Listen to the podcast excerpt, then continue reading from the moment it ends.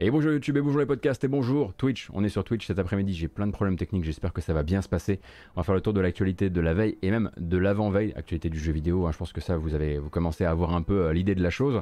Euh, nous parlerons, entre autres choses, euh, de nous parlerons d'Eidos Montréal qui va tenter quelque chose d'un point de vue de son organisation du travail. Nous allons discuter aussi de Gearbox qui change de président, de FIFA qui voudrait presque changer de nom enfin ça c'est pas encore sûr, euh, de rachats, des rachats, encore des mercatos, des personnages qui s'en vont, d'autres qui, entrent, pas mal de changements du côté effectivement de l'industrie. Square Enix avec euh, deux news qui sont euh, l'une, enfin qui sont plutôt qui sont jointes à, la hanche par le fait qu'elles concernent deux jeux qui ne vont pas hyper bien, faut bien, faut bien se l'avouer. Et puis on aura l'occasion aussi hein, de parler de, de parler des prochaines sorties avec les bandes annonces qui vont bien. Mais avant toute chose, bah, une bande-annonce qui va très bien. Cette fois-ci, on va la regarder. C'est pas, il est possible qu'il y ait du spoil, mais il se trouve que c'est Metroid Dread Day. Hein. Aujourd'hui sort le, donc nouveau Metroid euh, de Mercury Steam, studio espagnol qui travaille donc avec Nintendo sur cette nouvelle évolution de la série. C'est aussi le jour de la sortie de la Switch OLED, mais la mienne n'est pas encore arrivée. Parfois, euh, il y a peut-être même une chance que je sois arrêté en plein milieu de cette, euh, VOD pour aller la chercher euh, chez le livreur. Bref, on verra ça d'abord et avant toute chose. Donc, la bande-annonce de lancement de Metroid Dread en français, s'il vous plaît. Elle dure 2 minutes 22 si, si vous ne voulez pas être spoilé. Donc, rendez-vous juste après.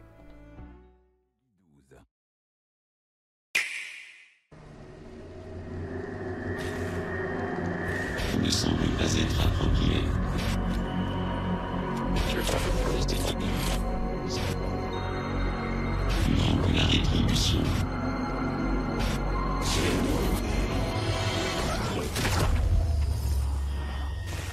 Les résultats indiquent des changements physiologiques considérables dans ton organisme. C'est ce que l'on pourrait appeler une amnésie physique.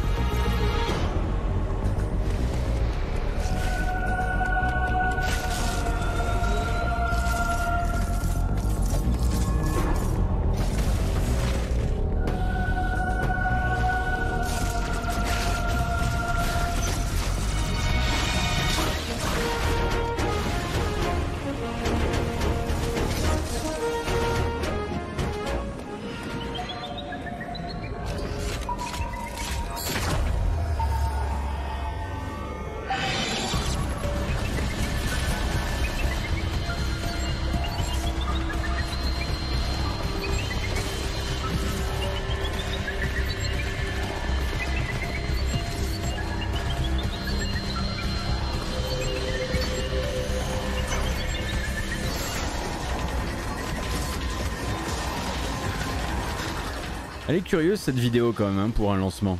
Mais que voulez-vous, c'est bel et bien la vidéo maintenant disponible Metroid Dread qui vous montre en fait l'une des nouveautés principales hein, de cet épisode, des phases d'infiltration et ou de fuite euh, durant lesquelles votre personnage va avoir un petit peu plus de mal à se battre contre les ennemis et pour ça il faudra que Samus euh, exécute rapidement des, des, phases de navigation dans l'univers pour ne pas être rattrapé par ces robots qu'on appelle les EMI, E-M-M-I. Vous avez peut-être déjà dû voir hein, différentes, euh, différentes présentations du jeu, hein, parce qu'il y a beaucoup de gens sur Twitch qui ont eu l'occasion euh, d'y jouer avant l'heure. Et donc le jeu sort aujourd'hui. Évidemment, c'est une exclusivité Switch, je ne vous apprends rien.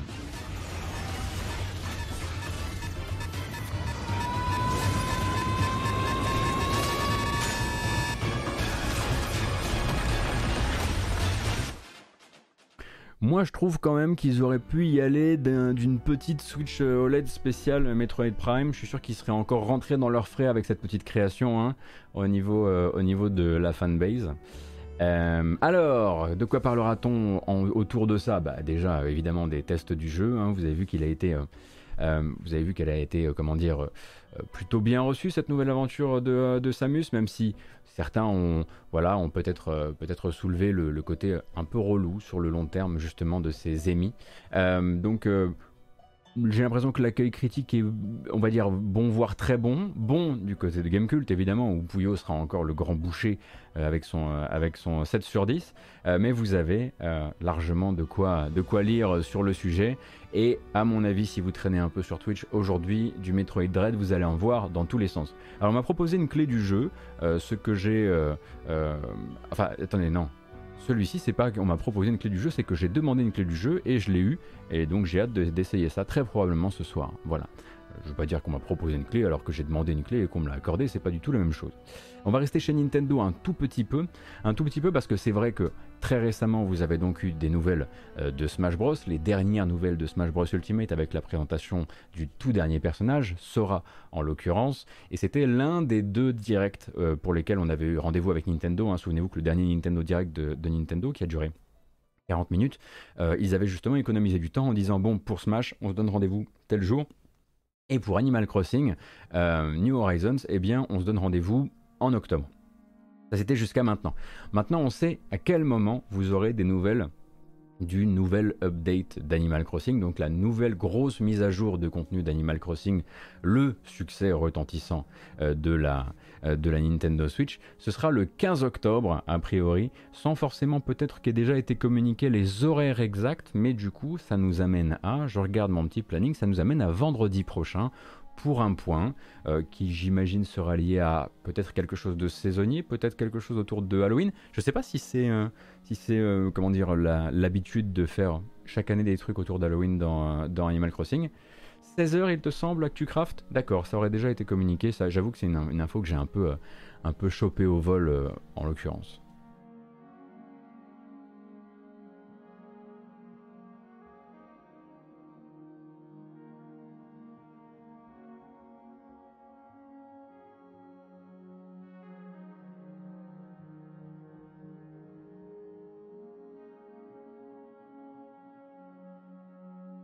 Est temps pour moi de boire la première gorgée de café.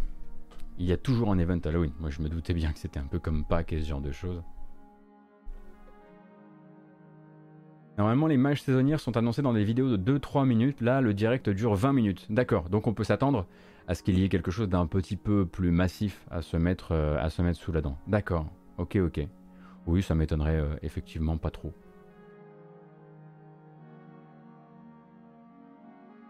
Ça fait longtemps qu'on n'a pas eu de nouvelles du jeu de manière générale. Hein. Et moi, ça fait très longtemps que j'ai pas donné de, mes nouvelles à mes villageois. Je pense sincèrement que je vais tomber sur un village de zombies, moi, directement. Hmm. Ça, ce serait une excellente nouvelle en revanche. Euh, ça serait une excellente idée, pardon. Euh, vous n'avez pas donné de signe de vie à votre jeu depuis, euh, je sais pas, 6 mois. vous revenez à Halloween et. Tant pis, mais pour eux, c'est fini, quoi. Bon, il faut accepter d'avoir un tournant un peu plus dark pour la série. Qui a l'air d'être plutôt, comment dire, euh, détendu euh, sur les questions d'argent, mais beaucoup moins dès qu'il s'agit de faire un petit peu de trucs qui font peur. Euh, mais ce serait cool, effectivement, de les trouver tous en mode, même si c'est un roleplay, un roleplay zombie, quoi. Moi aussi, je culpabilise un peu de mon absence. Peut-être, peut-être qu'avec la Switch OLED, hein, revoir évidemment ma belle maison en, Switch OLED, ça va tout transformer, ça va transformer l'expérience, j'en suis persuadé.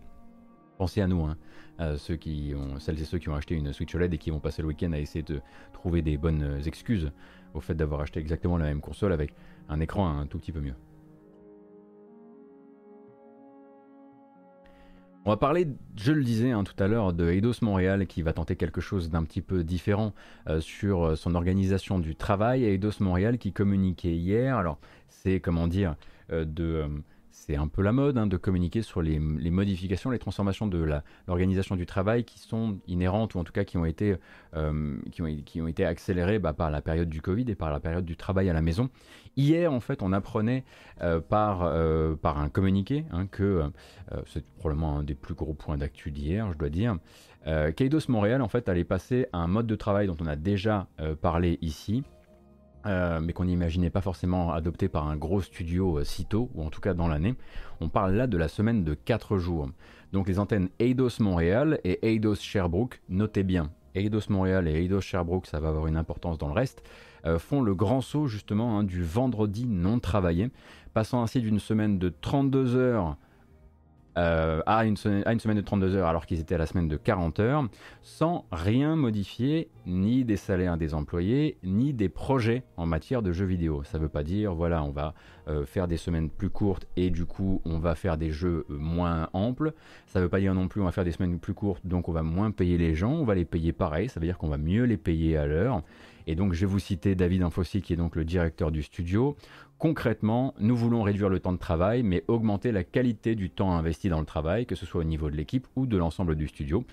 Euh, un juste équilibre qui soit prometteur pour tout. On avait déjà eu un petit peu cette discussion hein, avec, euh, avec, euh, avec, enfin pas une discussion, mais avec les créateurs de Bugsnax, hein, le studio Young Horses, qui nous disait est-ce que finalement on pourrait pas simplement, plutôt qu'avoir une semaine diluée où les gens commencent à tirer la langue et commencent à se, déconcentrer eux-mêmes et à commencer à faire des choses perso dans le temps pro, est-ce qu'on pourrait pas se dire on fait 4 jours pendant lesquels on bosse et puis ensuite le week-end du coup dure un jour de plus et comme ça tout le monde est content? Donc forcément, euh, c'est quelque chose qu'ils ont décidé euh, de mettre en pratique parce qu'ils ont... Alors, la version officielle vous dira euh, parce que la crise, sanitaire de 2020-2021 a accéléré ces discussions, parce que David Anfossi, en l'occurrence, a entendu parler du fait que ça, ça, marchait très bien chez Microsoft Japon, par exemple. après, il ne faut pas oublier que derrière, il y a très probablement des groupes d'employés qui travaillent dans les coulisses depuis longtemps à faire changer les mentalités pour que ce genre de choses puisse euh, arriver, pour que ce genre de choses puisse être même considéré par un gros studio, parce que c'est vrai que comme le disait le créateur de, les créateurs de Bugsnax, eux ils sont 7.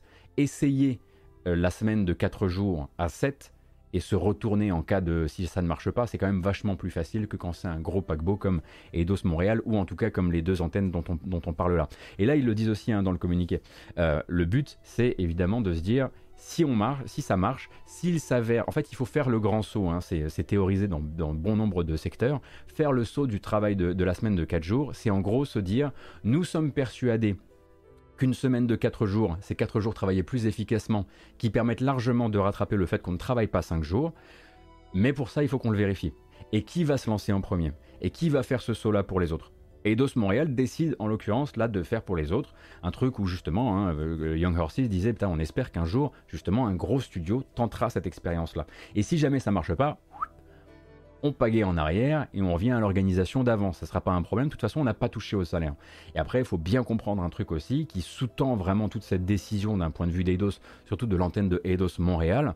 Euh, et d'ailleurs, ils ne s'en cachent absolument pas. Ils savent très bien euh, pourquoi ils le font. Euh, Montréal est en fait devenu un terrible, un terrible champ de bataille d'un point de vue des conditions de travail. Euh, donc avec une offre pléthorique hein, pour les gens qui cherchent à devenir et à, choper un poste de développeur. Vous avez une vraie escalade dans la qualité des propositions, dans le niveau des salaires, et donc vous avez les studios de jeux vidéo qui sont très nombreux. On a quoi depuis le début de l'année quoi Une dizaine de gros studios de jeux vidéo qui ont ouvert à Montréal. En plus de ça, en plus de ça la Big Tech qui est massivement installée. Et du coup en fait, Eidos Montréal le dit ouvertement il faut rester compétitif pour capter les talents, mais aussi les garder. Donc c'est vraiment deux indicateurs qui vont regarder leur taux d'embauche et aussi leur taux de rétention des gens qui rentrent dans l'entreprise. Et pour ça, en fait, il faut que le studio change ses manières de faire. Hein. Comme le dit David Anfossi, en fait, c'est l'enchère. Montréal actuellement, c'est l'enchère. On ne s'en cache pas. Voilà.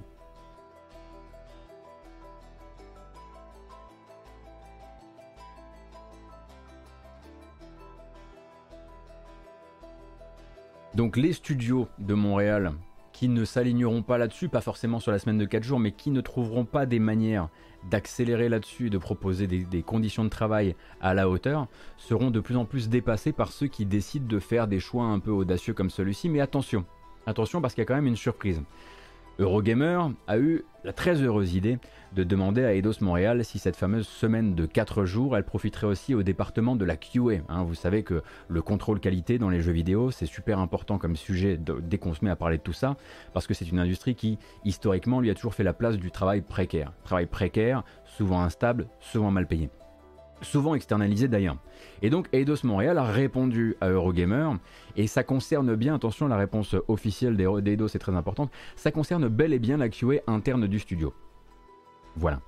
Euh, mais il me semble, je dis bien il me semble, parce que ce ne sont que des bruits de couloir que j'ai, que French YouTuber Gotos 16 date euh, euh, justement cette division est assez minoritaire justement chez Eidos Montréal par rapport à tout ce que le studio compte. Déjà bon, on va mettre évidemment l'externalisation du travail, la sous-traitance de côté parce que bah, Eidos Montréal ne peut pas choisir d'instaurer la, la, semaine de 4 jours chez ses partenaires de travail. En revanche, pour les antennes de QA qui ne sont pas du coup l'antenne de Montréal ou l'antenne de Sherbrooke, eh ben c'est Tintin. Hein. Évidemment, euh, ces antennes de la QA ne seront pas concernées par la semaine de 4 jours et tout ce qui n'est pas la petite division interne de QA qui semble être quand même, comme je le disais, minoritaire dans l'organisation du contrôle qualité du studio et de ses productions, eh bien ne seront pas concernés. D'où l'utilisation du bon lingo à ce moment-là, les antennes, ils le disent bien, les antennes Eidos Montréal et Sherbrooke passent à la semaine de 4 jours. Donc on pourra partir du principe en gros que les développeurs, s'ils décident de maintenir cette organisation du travail, que ces développeurs-là, euh, que les jeux qui sortiront à l'avenir de chez Eidos Montréal auront été développés sur, une, sur un principe de semaine à 4 jours. De là à dire qu'ils ont été testés euh, massivement et intensivement euh, sur un truc aussi potentiellement vertueux,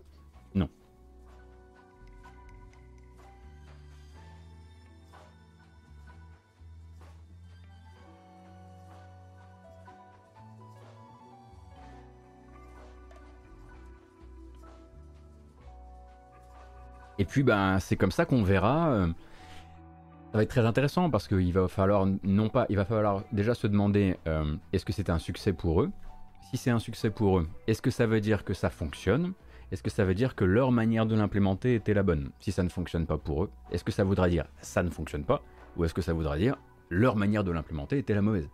Euh, ça, il n'y a que le temps et peut-être aussi euh, des, bah, des, sociétés qui font justement ce, saut-là, qui nous permettront d'en savoir plus, d'en savoir plus sur les vieilles, euh, les, tuer peut-être les vieux dieux du travail et en, en fabriquer d'autres. Et c'est hyper intéressant en tout cas de voir Eidos Montréal se, se lancer dans ce genre de, de, comment dire, décider d'être à la pointe et d'essayer en tout cas. Essayer d'essayer. Ça va? Je suis clair, hein? Vraiment. Il faut que j'arrête l'oral, moi. Faut que je retourne dans l'écrit. Non, c'était mieux, c'était mieux. Je suis sûr que c'était mieux. C'est pas comme si la semaine à 32 heures était une vieille revendication. Ah non, non, non, pas du tout, époque 12. Mais bon, eux, ils étaient sur une organisation à 40 heures qui était voilà, gravée dans le marbre depuis longtemps, quoi.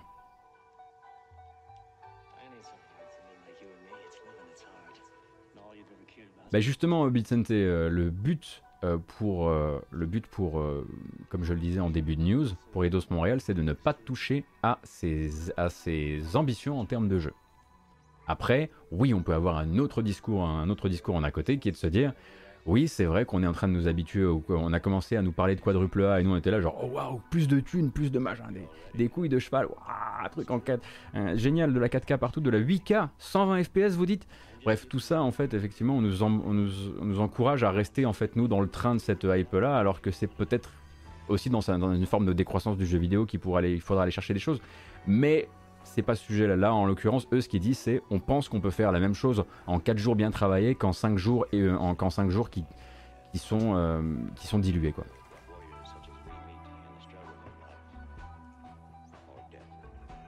Oui, tu as entendu couille de cheval euh, et Muller. Euh, en de couche, pardon. Oui, oui, c'était une référence.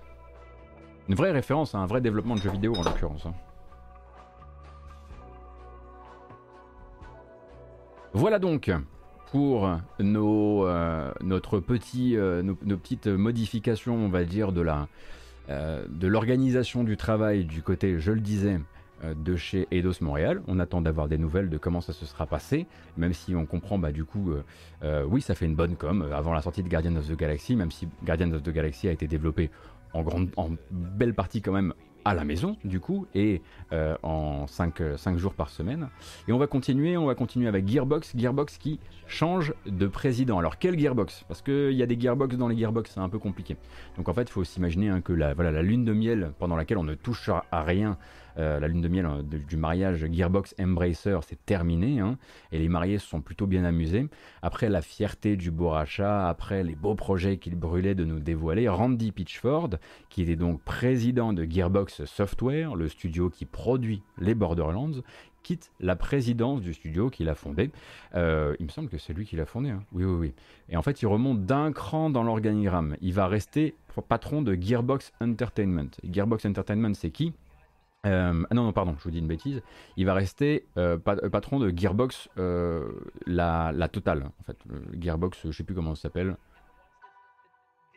En gros, c'est l'espèce de holding qui détient Gearbox Software, qui détient Gearbox, la maison d'édition, et qui détient Gearbox Entertainment justement. Et Gearbox Entertainment, c'est eux qui font, euh, qui gèrent notamment les adaptations au cinéma euh, de euh, cinéma et télévision de Borderlands. Hein. Vous savez qu'il y a un film Borderlands en préparation. Vous n'aviez pas raté ça Non. Bon, Vous n'avez pas regardé le 3 Vous n'avez pas vu Randy Pitchford en train de faire copain-copain avec toutes les stars d'Hollywood? Regardez comment je suis trop copain avec un acteur, machin et tout. Ben, en fait, justement, il va donc rester président de cette holding-là.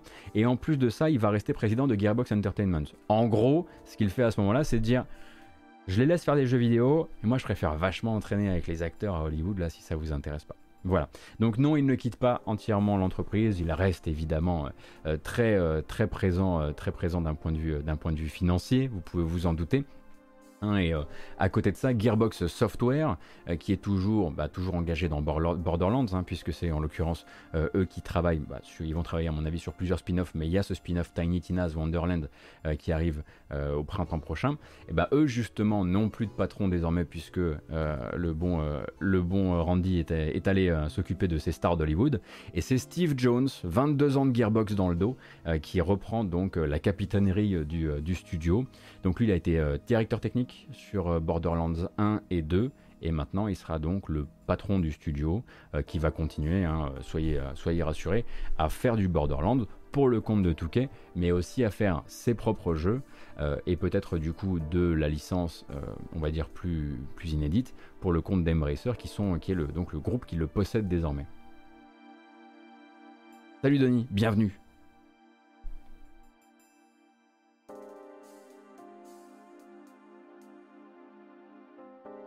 On peut encore continuer effectivement sur ces news-là, puisqu'il y en a d'autres. Hein. J'ai gardé la meilleure. Le mercato est long aujourd'hui, vous allez voir. Euh, on pourrait parler d'Arkane, c'est vrai. Euh, donc, euh, Arkane, très très rapidement, donc le chef du studio, Romuald Capron, quitte, la boîte après 16 ans de boutique. Donc, lui est entré en 2005, recruté par Raphaël Colantonio à l'époque. Il rentre en tant que directeur des opérations et directeur de la production, donc il est rentré très très haut, très très vite en fait. Et il passe patron du studio en 2019. Et donc, lui a fait son annonce sur LinkedIn. Donc, s'il rentre, s'il passe patron du studio en 2019, il est en plein dans la prod euh, de Deathloop. Oui, c'est ça. Euh, et sur LinkedIn, euh, LinkedIn, où il fait son annonce, justement, hein, on lit son envie de reprendre du temps pour sa famille, mais aussi de tenter autre chose ensuite, toujours au contact des studios de jeux vidéo. Mais peut-être peut d'ailleurs pas juste un studio de jeux vidéo, plusieurs studios de jeux vidéo. On pourrait euh, quand même choper dans sa déclaration, par-ci par-là, l'envie de travailler avec plusieurs développeurs en même temps. Alors, monter un éditeur, rejoindre un éditeur, ça je ne sais pas trop. En tout cas, il dit stay tuned si vous voulez en savoir plus, avant évidemment hein, de euh, bah, faire les déclarations qui s'imposent dans ces cas-là. Merci beaucoup Raphaël Colantonio de m'avoir recruté en 2005. Merci beaucoup Todd Vaughn de chez Zenimax de voilà d'avoir encadré tout ça pendant tout ce temps. Et puis, en fait, c'est un trois petits tours et puis s'en va dans le sens où ben, Romuald Capron, c'est pas vraiment un visage public de Arkane Lyon, hein, en l'occurrence. Euh, je me souviens pas déjà avoir vu une vidéo où c'est lui qui présentait le projet, actuel de l'entreprise. J'ai découvert son visage sur la photo de la News Game Cult, euh, mais voilà, c'était euh, plutôt un patron de l'ombre en l'occurrence.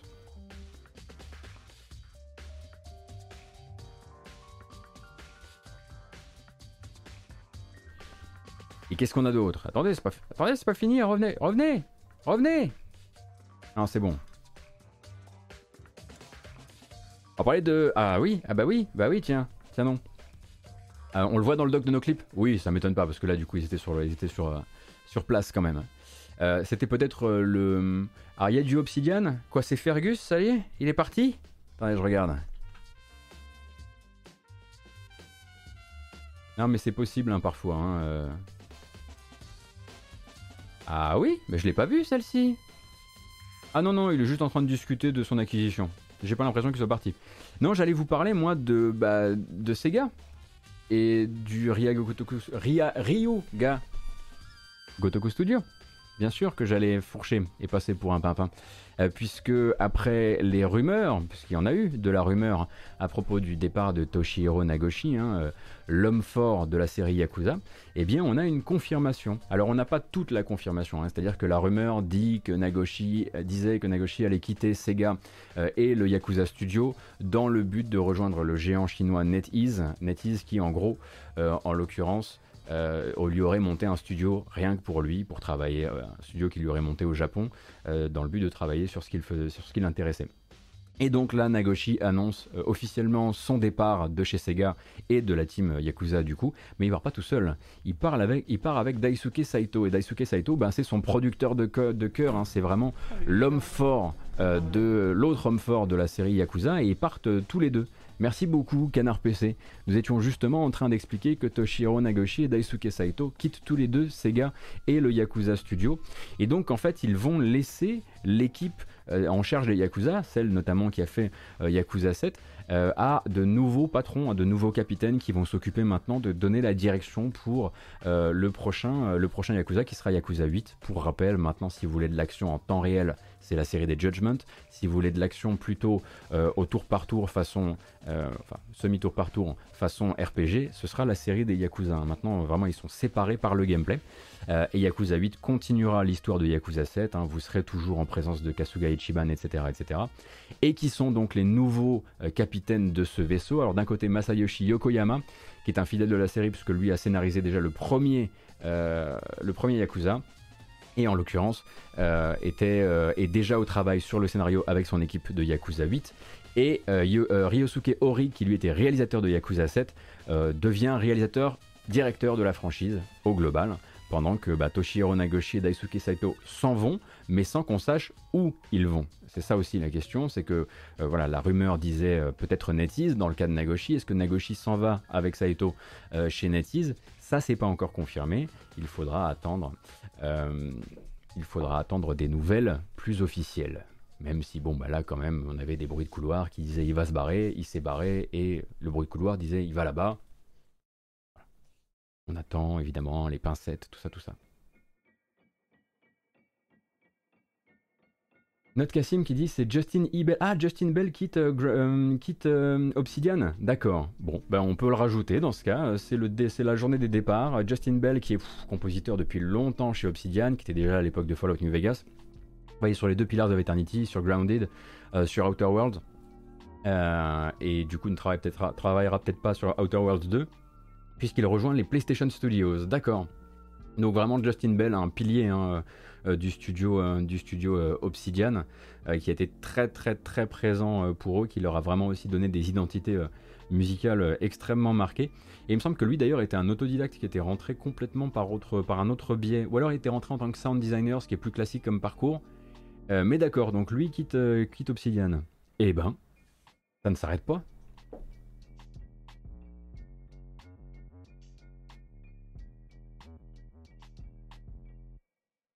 Merci beaucoup pour cette information qui arrive de nulle part ainsi. Merci encore Canard PC pour le, pour le raid, c'est très gentil. Est-ce que j'ai plaidé non coupable pour le tribunal des bureaux? J'entends me défendre, comme je le disais, plutôt sur, le, sur la forme que sur le fond. Euh, puisqu'il y a, je crois, dans certaines des accusations, admettons, en fait, je vais essayer de produire un démur. En fait, un démur, ça consiste en gros à dire, admettons que tout ce qui m'est reproché soit vrai. Est-ce que c'est suffisant?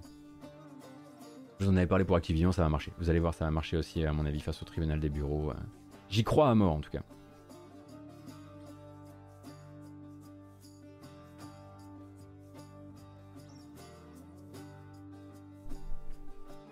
J'y pense maintenant qu'on parle de studio. Est-ce que tu comptes faire un commentaire sur le patron de PlayStation? Ah, Jim Ryan qui dit vouloir 50-60 millions de joueurs et de joueuses. Et oui, non. Alors, un commentaire quand même sur cette prise de parole un petit peu délirante de Jim Ryan là qui disait ouais, je veux qu'on soit en centaines de millions, machin, etc. Où il dit en gros euh, que le, en gros que le, Moyen-Orient a découvert euh, les jeux vidéo avec PlayStation. C'est faux. Vous avez d'excellents documents hein, euh, qui, qui font justement, qui reviennent sur la manière dont euh, le, dont le Moyen-Orient a connecté avec le jeu vidéo, et c'est absolument pas avec PlayStation. Voilà. C'est mais, mais pas du tout, du tout. Euh, du coup, j'essaierai de vous retrouver les documents en question, euh, mais il était complètement pas, il est complètement parti en torche quand il raconte ça. Parce que oui, il parlait justement des nouvelles, des nouveaux marchés, de, voilà, de tous ces marchés qui n'avaient jamais entendu parler de jeux vidéo avant. Euh, et, je pense qu'il est, voilà, il est, il est un petit peu en train de. Mais c'est, il, est, rigolo, Jim Ryan. Enfin, je veux dire, là pour l'instant, malheureusement, j'ai pas suffisamment bien lu cette interview pour, pour, pour, rebondir dessus de manière futée. Mais je dirais quand même qu'il est, il est intéressant quand il dit ouais, Moi, je voudrais qu'il y ait des centaines de millions de joueurs. Euh, euh, qui puissent, qui jouent aux jeux fabriqués chez PlayStation, s'entend, hein, pas les jeux qui sortent sur PlayStation, mais les jeux qui sont fabriqués par les PlayStation Studios. Mais en revanche, il faut que ce soit les nouveaux, quoi. Parce que les anciens, les anciens, ils s'en foutent, ils essaient de plus les vendre. Donc la PS3, par exemple, il a pas trop envie que les gens jouent à des jeux PS3, si vous voulez. Euh, de ce que je comprends actuellement.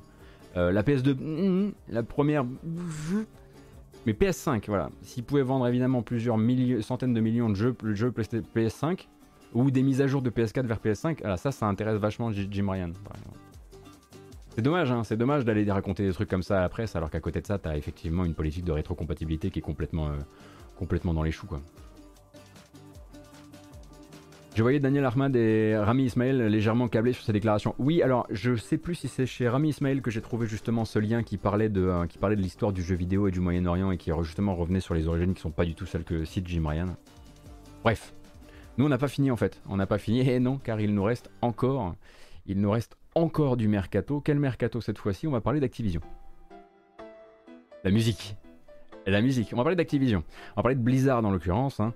Euh, donc, euh, on n'a pas parlé d'Activision Blizzard depuis euh, une semaine et demie.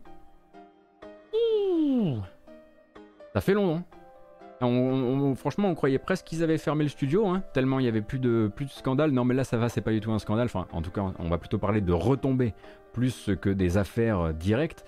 En l'occurrence, il s'agit donc dans les épisodes précédents on avait donc laissé, alors pas pour la partie légale des choses, hein, mais on avait donc laissé la team Diablo 4 euh, sans son réalisateur. Son réalisateur, donc, euh, Luis Barriga, euh, licencié donc en pleine explosion des enquêtes et des articles qui pointaient hein, plusieurs décennies de culture sexiste et de protection des agresseurs et des harceleurs au sein de Blizzard donc Barriga avait quitté l'entreprise dans la même charrette dans laquelle se trouvait Jesse McCree, lead designer sur Diablo 4, ainsi que Jonathan Lecraft, designer sur WoW justement. Hein. Ils avaient été débarqués tous les trois euh, par Blizzard au plus fort de l'été et au plus fort des affaires de l'été. On devait donc être début août, je pense, un petit peu après euh, l'action en justice. Euh, oui, il s'appelle, Lecraft. Il travaillait sur World of Warcraft et il s'appelle Jonathan Lecraft. C'est pas une blague, promis. Je vous jure que c'est tout à fait exact. Et donc, à l'époque, la team Diablo 4 cherchait encore qui allait être son prochain, euh, réalisateur, hein, le réalisateur du jeu. Et le réalisateur, du jeu a donc été, euh, comment dire, euh, désigné publiquement. Il s'agira de Joe Shelley. Joe Shelley, donc, qui a priori a quelques temps, hein, quelques, on va dire quelques prods Blizzard sous, la ceinture, euh, puisqu'il était là à l'époque de Diablo 3, mais il était aussi là à l'époque de WoW Burning Crusade, ainsi que Wrath of the, Lich King. Il a été en fait euh, game designer sur ces trois jeux. en l'occurrence, donc, c'est quelqu'un de l'ancienne garde, peut-être, enfin, pas l'ancienne ancienne garde de Blizzard, mais une certaine ancienne garde de Blizzard aussi, en espérant que ce soit pas l'un des membres de l'ancienne culture de Blizzard, hein, tant qu'à faire. et donc, lui, euh, avait déjà un poste plus ou moins de dirigeant euh, côté design depuis le début du projet Diablo 4 et passe donc euh, désormais réalisateur de Diablo 4 pour la, suite de son développement. Alors il y a une prise de parole hein, dans ces cas-là quand vous devenez le chef d'une équipe qui en l'occurrence a eu des soucis, voire de gros soucis. Euh, donc la, prise de parole, pardon, elle est tout à fait euh, classique. Ces derniers mois ont été euh, d'intenses, des mois d'intenses réflexion pour vous comme pour nous. Beaucoup de choses sont arrivées et les efforts fournis pour mettre en place les valeurs auxquelles on aspire doivent continuer. Ta, ta, ta, ta, ta, pour ensuite vous les fans, hein, votre confiance, le développement continue, notre engagement auprès de Diablo 4 reste intact. Enfin voilà, les grands classiques hein, d'un mec qui se retrouve effectivement à ne pas savoir de quoi il est censé parler. Oui, c'est vrai, Cassim. Donc prochaine étape, hein, à partir de là pour euh, Blizzard ou même pour Activision Blizzard King pour faire un gros pack, euh, ça, sera donc la date du 22 octobre. 22 octobre, du coup, euh, c'est la date à laquelle euh, Activision Blizzard King, appelons-les ABK, euh, doivent formuler leur réponse officielle à la plainte déposée par l'État de Californie. On en avait parlé ici, souvenez-vous, hein. ils avaient demandé justement un report pour mieux préparer leur défense et ils avaient déjà annoncé qu'ils allaient justement, comme moi, au tribunal des bureaux se défendre non pas sur le fond, mais uniquement sur la forme. et ce sera donc le 22 octobre qu'ils doivent formuler soit une demande de nouveau report, mais ça va être compliqué d'en obtenir 500, euh, euh, soit une réponse officielle qui mènera ou non à un procès. Et justement, je me suis un peu foutu de votre gueule parce qu'en fait, on va quand même un peu parler des histoires. Euh, souvenez-vous qu'il n'y a pas très longtemps, donc la commission pour l'équité de l'emploi, qui n'est pas la DFEH californienne et qui elle est tombée sur le rable euh, d'Activision dès le 28 juillet. Donc la commission pour l'équité de l'emploi, c'est celle qui a signé un deal avec Activision. Souvenez-vous, le deal à 18 millions qui force Activision à prendre un certain nombre de mesures en interne plutôt que de partir devant les tribunaux avec, la commission. Euh, le but étant, dans ce deal, d'avoir cette enveloppe de 18 millions qui sera redistribuée selon effectivement les conclusions de la commission à un certain nombre euh, d'employés, d'ex-employés qui ont connu du harcèlement ou qui ont connu des discriminations, qu'elles soient à l'embauche, qu'elles soient à la promotion, etc., etc. On avait parlé du fait que 18 millions, c'est rien du tout contrairement aux 20 euros, merci beaucoup, que je viens de recevoir sur YouTube, c'est très gentil, euh, que c'était rien du tout par rapport euh, aux, liquidités d'Activision. On avait même parlé du fait qu'il euh, existait un, un, audit financier auprès des investisseurs, où justement un conseiller avait parlé aux investisseurs de manière globale en leur disant avec, euh, avec des verdicts de ce genre-là, je pense qu'on pourra partir du principe que, euh, la, comment dire, que ça aura un impact immatériel euh, sur votre investissement. En gros, 18 millions pour nous, c'est la thune du café. On avait parlé de ça. Eh bien, figurez-vous qu'à l'époque, justement, on n'était pas seul à trouver que ça faisait pas assez. On avait notamment, même si on comprenait grosso modo et un peu dans le, euh, entre les lignes qu'il était question, euh, qu'il était question bah, du maximum que pouvait imposer euh, le plafond un peu haut que pouvait activer, imposer la, commission pour l'équité de l'emploi à une entreprise comme Activision Blizzard King. et à l'époque, souvenez-vous, il y avait eu notamment une série de une série de prises de parole, notamment des d'un syndicat américain qui disait mais regardez ça c'est typiquement le genre d'arrangement euh, nous, que nous on veut pas voir c'est pas assez euh, vous n'êtes pas de taille à vous attaquer à un monstre comme Activision et on espère que la DFEH d'un côté euh, et que la SEC donc l'autorité des marchés financiers de l'autre saura faire preuve de la sévérité que la commission n'a pas réussi à avoir vis-à-vis d'Activision Blizzard et du coup, justement, la DFEH est un peu inquiète. Ça, c'est un article qui est sorti sur Games Industry il y a quelques heures, qui nous explique qu'en gros, cette agence californienne, qui est, elle, l'une des plus armées pour l'instant pour venir, pardonnez mon français, chier dans les bottes d'Activision, est très inquiète de ce deal à 18 millions de dollars. Alors elle n'est pas inquiète parce qu'elle trouve que c'est pas assez, mais en fouillant un petit peu, l'agence en question met finalement à jour le vrai but de cette euh, conciliation, parce que c'est une conciliation. Euh, certaines des personnes qui toucheront une somme d'argent via cette enveloppe de 18 millions seront appelées dans l'échange financier qui est, qui est créé à ce moment-là à ne plus pouvoir témoigner en la défaveur d'Activision Blizzard King. Le problème, c'est que dans ces personnes à qui on est en train de proposer de l'argent actuellement, il y a des gens qui pourraient être des témoins pour la DFEH dans le procès qui pourrait être initié à l'issue euh, de la réponse du 22 octobre. Eh oui, quand vous avez des espèces d'agences gouvernementales et fédérales qui commencent l'une l'autre à se tirer dans les pattes, ou en tout cas à ne pas travailler dans le même sens, vous vous retrouvez avec une situation comme celle-ci. Avec une DFEH qui, alors évidemment, personne n'est surpris. Nous, on est surpris parce qu'on n'est pas, on n'arrive pas à penser suffisamment haut. Mais en vérité, ça fait partie depuis le début. Euh, ça ne peut pas ne pas faire partie depuis le début de la stratégie euh, d'Activision, de Bobby Kotick et en l'occurrence euh, de ses conseillers juridiques d'obtenir cette conciliation avec le moins fort des opposants et cette conciliation créant des trucs ensuite qui permettront d'affaiblir les autres, les autres enquêtes, et, enfin pas les autres enquêtes, mais surtout les autres procès. C'est un effet, un effet domino qui est très intéressant pour eux.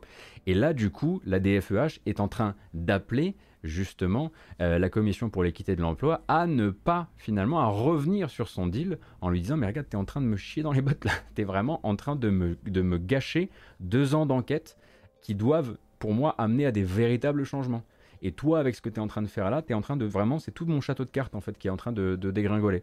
Donc c'est un appel pour l'instant officiel à ce que, euh, à ce que, cette, euh, cette à ce que ces transactions n'aient pas lieu. C'est un appel que la DFEH a déjà, en l'occurrence, formulé par le passé. Riot Games avait fait exactement la même chose. Alors c'était peut-être pas avec la commission pour l'équité de l'emploi, c'était peut-être avec une autre des 1500 agences.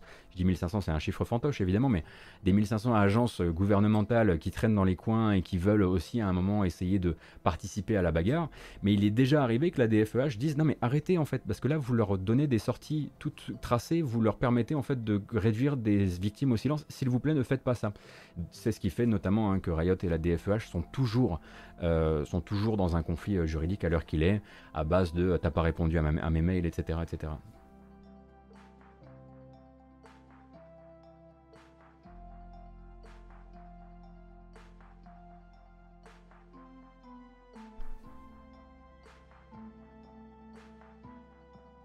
Du coup, il y avait quand même un petit peu d'Activision dans, euh, dans notre démonstration du jour. Je suis désolé, hein. Je suis désolé, mais ça s'arrête là en revanche. Après, j'en ai plus.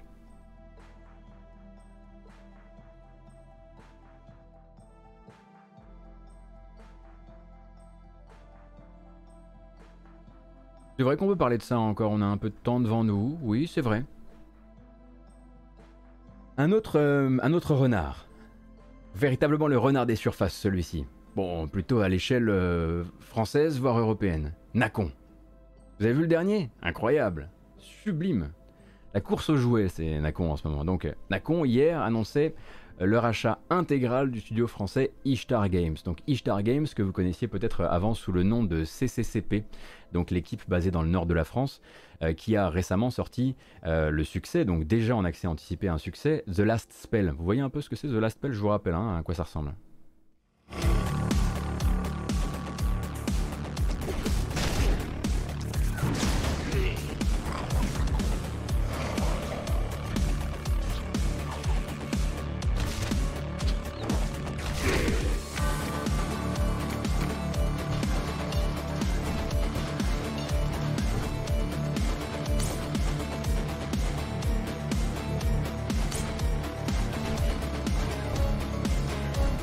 Donc The Last Spell, c'est lui, 150 000 exemplaires distribués au dernier compte en tout cas en accès anticipé.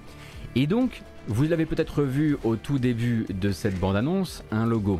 Un logo qui dit The Arcade Crew. The Arcade Crew, c'est Dotemu. Et Dotemu, c'est désormais Focus Entertainment.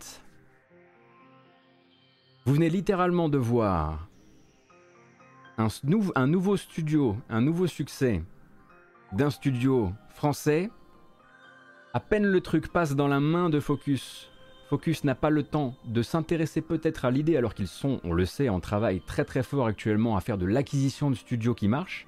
Ils n'ont même pas le temps d'acheter le studio pour lequel ils, par un jeu de filiale, éditent le jeu, le jeu auquel ils sont en train de, sur lequel ils travaillent actuellement, que Nacon passe et fait je vous le prends.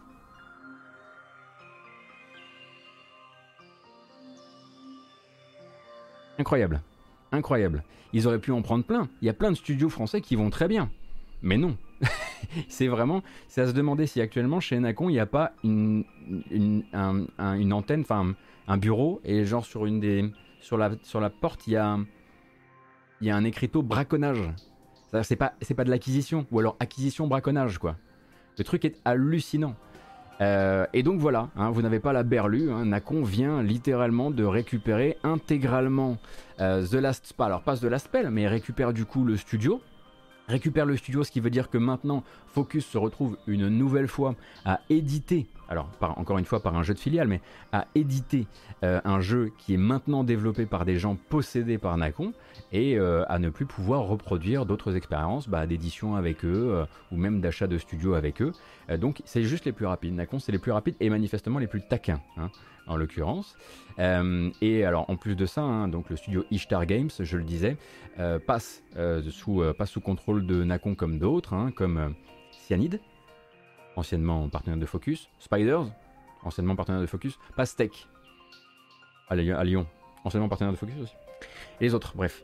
En tout, ça fait 600 développeurs hein, en tout et pour tout, puisque Nacon possède désormais 14 studios de développement, euh, en plus des 70 ou 80 employés qu'ils ont eux sur le pôle édition. on s'approche doucement des 700, 700 euh, âmes, euh, qui, 700 âmes pardon, qui travaillent actuellement pour le, compte, pour le compte de Nacon. Et on n'a pas les chiffres du rachat, en revanche, ce que l'on sait, euh, c'est que toutes les parties, évidemment, se félicitent de ce beau rapprochement, et ils annoncent même au passage la création d'un label, le label Ishtar justement. Le but étant de laisser Ishtar Games devenir être la tête de pont de la création, et attention, je pense que ça, ça mérite le filtre. Alors, le label Ishtar sera donc géré par Ishtar Games et sera spécialisé dans la création et la commercialisation de jeux indépendants à fort potentiel pour le compte de Nacon. En gros, nous, on va continuer à faire les AA qu'on sait faire ou pas, ça dépend des jours, euh, avec, les, euh, avec les habituels studios qu'on a en interne.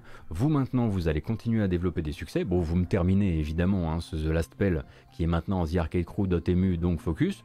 C'est très bien, vendez-en plein, hein, c'est de la bonne santé financière pour vous. Ensuite, vous allez faire des jeux indépendants à fort potentiel pour nous, les fameux jeux indépendants à fort potentiel pour Nacon. Euh, et en plus de ça, vous allez donc chapeauter Ishtar Games, qui sera donc une société qui, dont le but sera justement de faire du repérage d'indépendants pour les éditer sous le label Ishtar Games.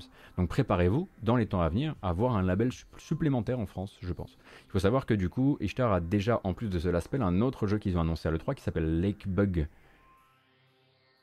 Lakeburg, Lakeburg Legacies.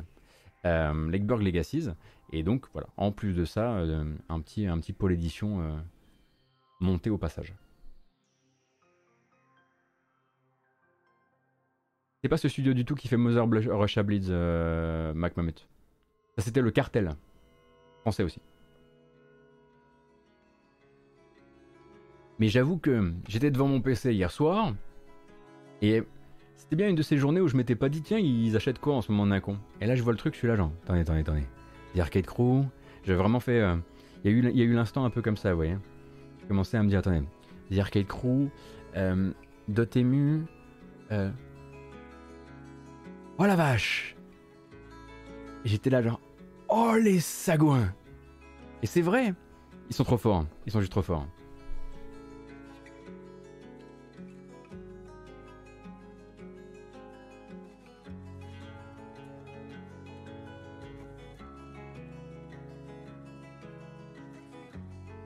Beaucoup Iliane pour les, pour les 11 mois, c'est très gentil. On va parler un petit peu de... Oui, on peut parler de lui, y a pas de problème avec ça. De Babylon's Fall.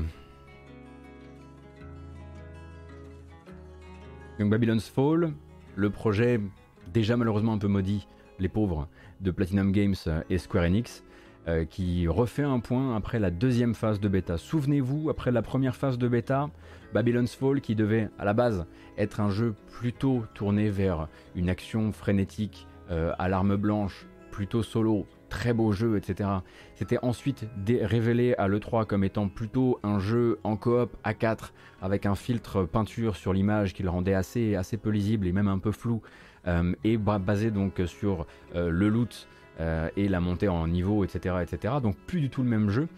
Et à l'époque donc de cette phase, cette première sortie de phase de bêta, euh, on était sorti avec des joueurs qui en gros se plaignaient d'énormément de choses. Il y avait pêle-mêle là-dedans euh, des soucis liés à la lisibilité déjà parce que justement ce, filtre peinture, euh, des soucis liés aussi tout simplement à, l'action dans le jeu, l'action qui avait été considérée comme euh, comment dire, pas suffisamment, euh, pas suffisamment engageante, euh, trop lente, un peu molle, enfin pas du Platinum Games en l'occurrence, quelque chose de pas suffisamment agréable, du coup manette en main.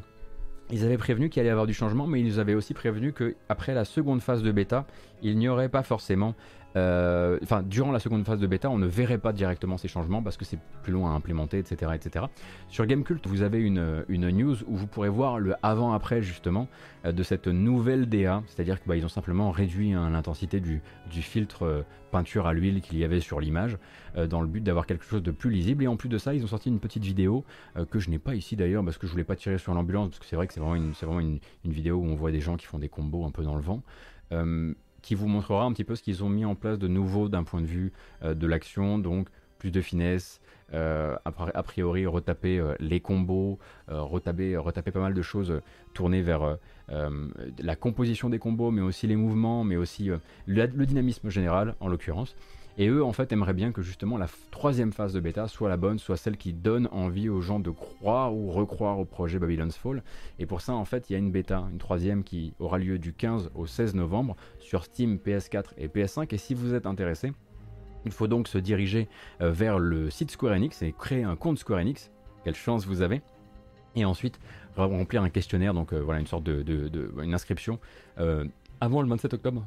Oui c'est ça avant le 27 octobre et vous pourrez donc avoir accès à cette troisième phase de bêta. Salut Case, bonjour, merci. Donc ça c'est pour Babylon's Fall qui est toujours un, jeu qui est prévu pour il me semble l'an prochain et qui va qui essaie de se retaper à peine les bêtas lancés ça, sent déjà un peu euh, malheureusement euh, le sapin. On va parler on va rester chez Square Enix et on va parler d'un autre euh, d'un autre jeu qui bah, vient de recevoir un nouveau clou dans son on va dire cercueil virtuel.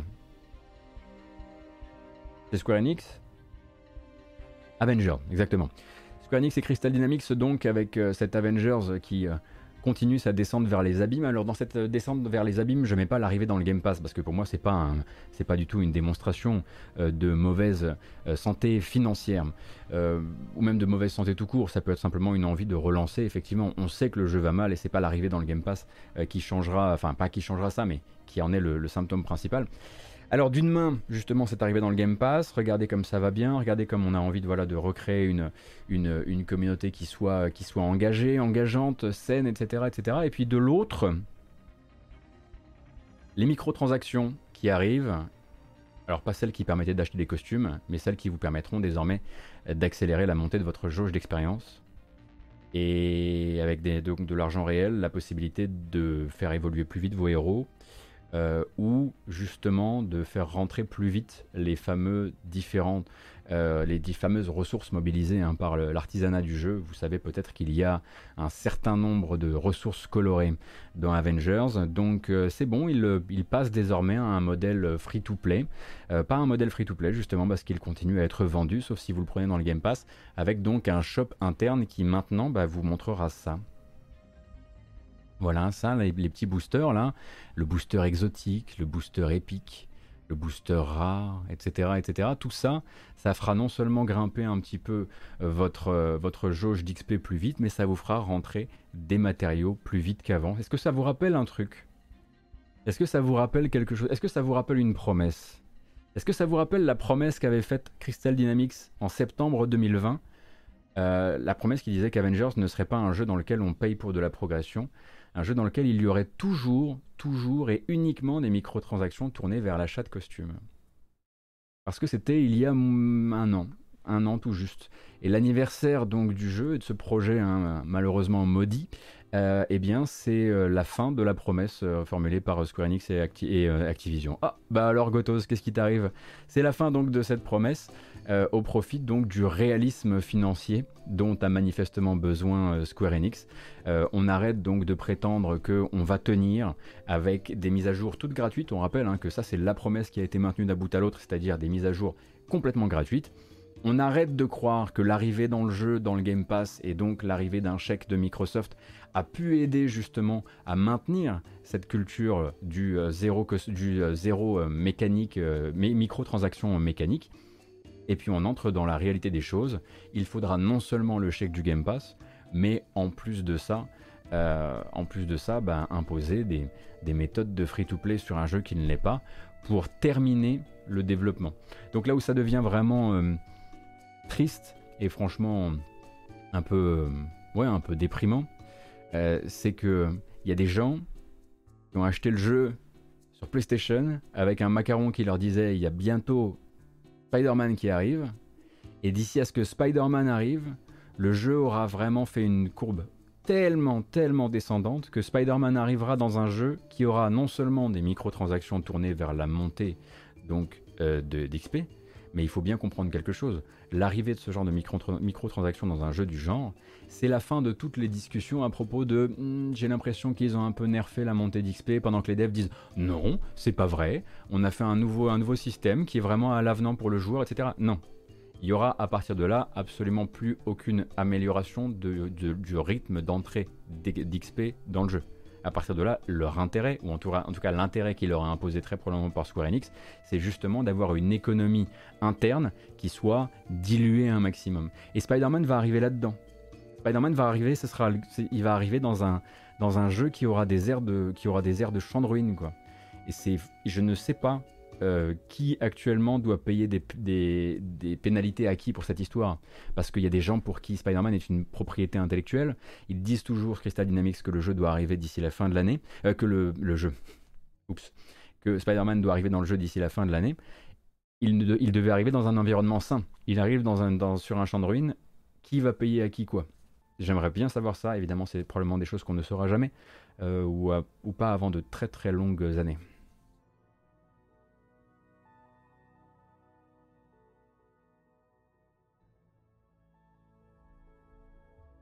En vrai, dans le cas d'Avengers, est-ce qu'on peut, penser que c'est Microsoft qui est allé voir Square ou que c'est pas plutôt l'inverse? En fait, il y, a plein de fois où ça s'est vu dans les deux sens, hein, Mr. Black Baba. En l'occurrence, Square Enix, euh, à mon avis, était déjà allé demander un gros coup de main euh, à, Microsoft sur euh, Outriders. À mon avis. Hein. et je, pense que là, ils se sont dit Attends, ça a quand même bien marché pour Outriders là. Hein. On va essayer de leur faire un petit prix, pas trop cher. Je pense que le chèque devait pas être immense du coup. Euh, le but étant euh, à la base de vraiment relancer le truc quoi. Euh, non Nekuro, j'ai pas parlé de ça encore. ça fait pas, partie de mes news du jour d'ailleurs. Donc ouais, ouais, ouais. Là c'est la fin, c'est vraiment la fin des haricots quoi. À partir du moment où on se retrouve dans une situation pareille avec ce genre de booster, mais ça permet aussi oui, c'est le paiement pour l'aide sur Perfect Dark. Oui, c'est ce qu'on se disait l'autre jour hein, en matinale. On, pense, on peut aussi penser que le deal euh, qui lie actuellement euh, euh, Microsoft et Square Enix, il y avait peut-être aussi un échange de bons procédés, quoi. genre, bon, bah écoutez, là, on a vraiment besoin de, on a vraiment besoin de développeurs opérationnels vite. Est-ce qu'on pourrait travailler avec Crystal Dynamics? Euh, dans le but euh, éventuellement de, nous aider sur Perfect Dark. Ouais, dans, ce cas-là, bon bah écoute, dans ce cas-là, on, pourra peut-être un petit peu raboter aussi la, la tronche du chèque euh, si, si tu mettais de l'autre côté éventuellement ton, notre jeu sur ta plateforme de, ta plateforme Game Pass quoi. Voilà, voilà, c'est déprimant. Honnêtement, c'est super déprimant et je suis quelque part très content comme je le disais, euh, qu'une partie de Crystal Dynamics est désormais euh, le choix d'aller travailler sur quelque chose de différent et qui ne soit pas piloté par Square Enix, tout simplement. Honnêtement, hein, on en est là. Hein. C'est juste je suis content de savoir que là, ils vont bosser avec The Initiative euh, et avec Microsoft. Je me dis, putain, ça va les changer. Pendant un temps, ça va peut-être les changer, quoi. Il n'y a pas tout le studio qui va bosser là-bas, hein, mais voilà, l'équipe en question est très probablement l'équipe qui ne travaille plus maintenant sur Avengers.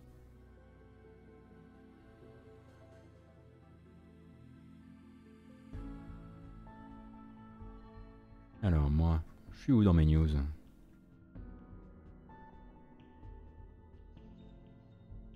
Ça c'est fait. Ça c'est bon.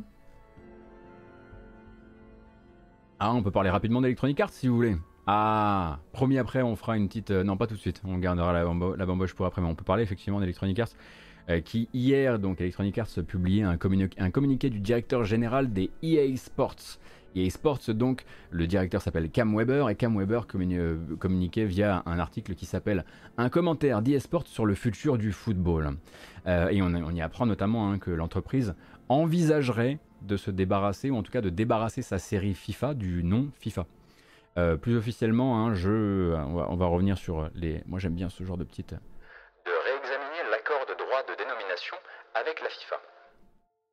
Euh, et ça, ça se fait de manière entièrement séparée de tous les partenariats qui créent le contenu du jeu. C'est-à-dire que demain, FIFA pourrait ne plus s'appeler FIFA sans que ça change rien au fait que, comme il le rappelle, il y ait à l'intérieur 17 000 sportifs, 700 équipes, 100 stades, 30 ligues, etc. etc.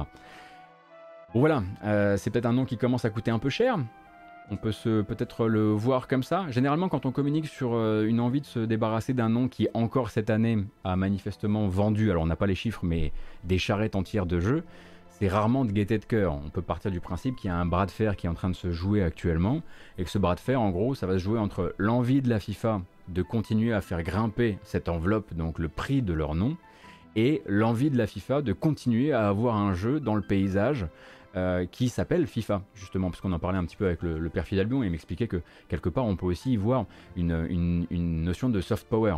Euh, le but, euh, c'est voilà, la FIFA étant la multinationale qu'elle est, le but c'est peut-être aussi d'avoir ce bel objet annuel qui fait vendre avec son nom dessus, comme, on, comme on écrirait Coca-Cola sur, sur quelque chose. quoi. Et en l'occurrence, on comprend dans la déclaration d'Electronic Arts qu'ils sont là, genre, alors, ils ont encore monté le prix. Alors, ils ont encore monté le prix de, du nom, et nous, on commence à se demander si on a vraiment besoin de ce nom-là pour commercialiser des jeux. Et on n'est pas sûr. Du coup, on va publiquement annoncer qu'on considère, qu'on contemple l'idée peut-être de se défaire du nom FIFA. Et on va voir ce qu'ils disent. Est-ce qu'ils rebaissent le prix? Est-ce qu'ils redeviennent raisonnables? Est-ce qu'ils se rendent compte qu'ils ont moins besoin de, qu'ils ont plus besoin de nous qu'on a besoin d'eux, ou est-ce qu'ils persistent dans la nouvelle tarification? Et dans ce cas-là, bah, on l'appellera différemment. EA Football, ça sonne bof. C'est sûr.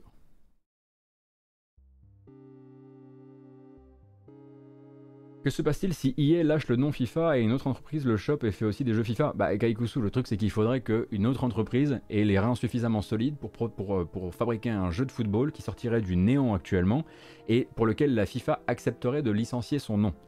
Et sortant donc de la série des FIFA, elle se verrait pas licencier son, le truc à un kick-off ou à n'importe quel jeu qui viendrait, parce qu'elle engage son nom, elle engage sa réputation.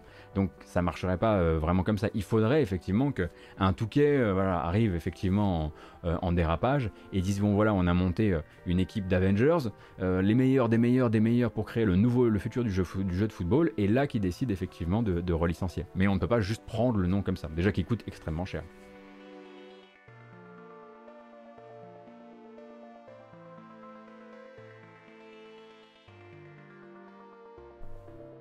Konami qui rachète le nom FIFA. pour ça, il il suffit pas d'avoir l'argent. Hein.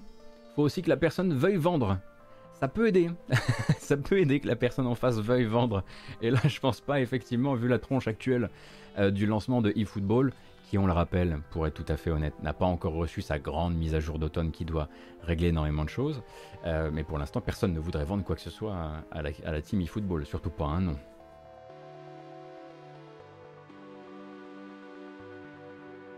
Pour l'usage des noms des équipes, joueurs, etc., ils restent prisonniers de la FIFA de toute façon, donc je vois pas ce qu'ils peuvent faire. J'ai expliqué Golgoth. En fait, l'utilisation dénomination est complètement séparée d'un point de vue signature, d'un point de vue contrat de licence du contenu. En fait, FIFA pourrait tout à fait demain ne plus s'appeler FIFA et ils auraient, les mêmes joueurs, ils auraient les mêmes équipes, ils auraient les mêmes apparences de joueurs, ils auraient euh, les stades, ils auraient tout.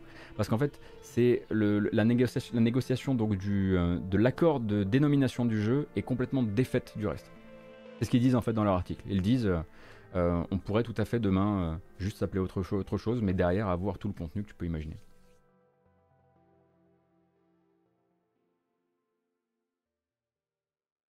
La FIFA pourrait augmenter ses tarifs à ce niveau si jamais il lâche le nom FIFA. Bah, je suis pas sûr en fait que ce soit la FIFA qui gère les autres trucs parce que eux ils disent on a des partenariats à travers le monde qui nous permettent de continuer ça en fait. Donc je suis pas sûr que ce soit aussi la FIFA qui gère ces autres trucs là. Donc c'est les ligues, etc. Oui. Bon après là je m'engage dans un truc, euh, c'est plus de mon ressort. Je vous laisse vous, voilà euh, vous débrouiller à partir de là. Et je suis sûr qu'il y aura des articles très intéressants sur le sujet. Ah, si seulement le père Albion pouvait nous, écrire l'article de référence sur le sujet. Il y a un troisième larron qui arrive. Oui, un autre effectivement euh, euh, jeu de foot free-to-play euh, d'homme dont j'ai malheureusement déjà oublié le nom. mais lui n'est, à mon avis, voilà, n'est pas non plus, n'est pas, en tout cas, les, experts qui ont un peu observé le truc pour l'instant se demandent comment il pourrait s'imposer dans le paysage. Les experts mes amis observateurs, on va dire.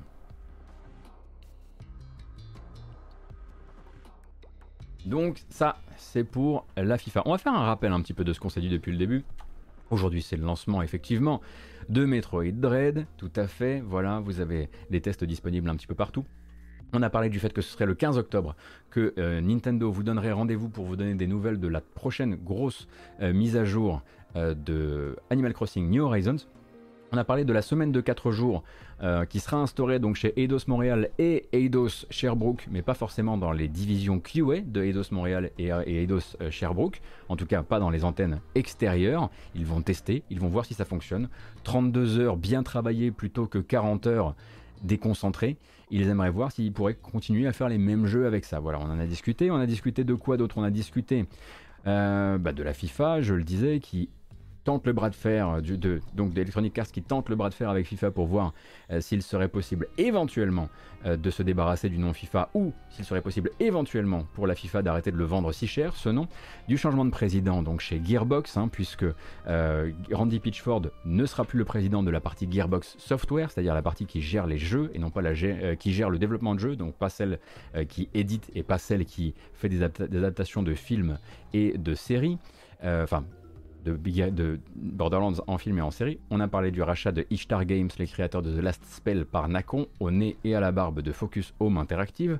On a parlé de Babylon's Fall, euh, qui va essayer de se reprendre, surtout sur cette troisième phase de bêta qui aura lieu en novembre. On a parlé de Avengers, qui commence à recevoir des microtransactions qui ne sont plus simplement cosmétiques. Et évidemment, ça fait hurler les joueurs, ce qu'on comprend tout à fait.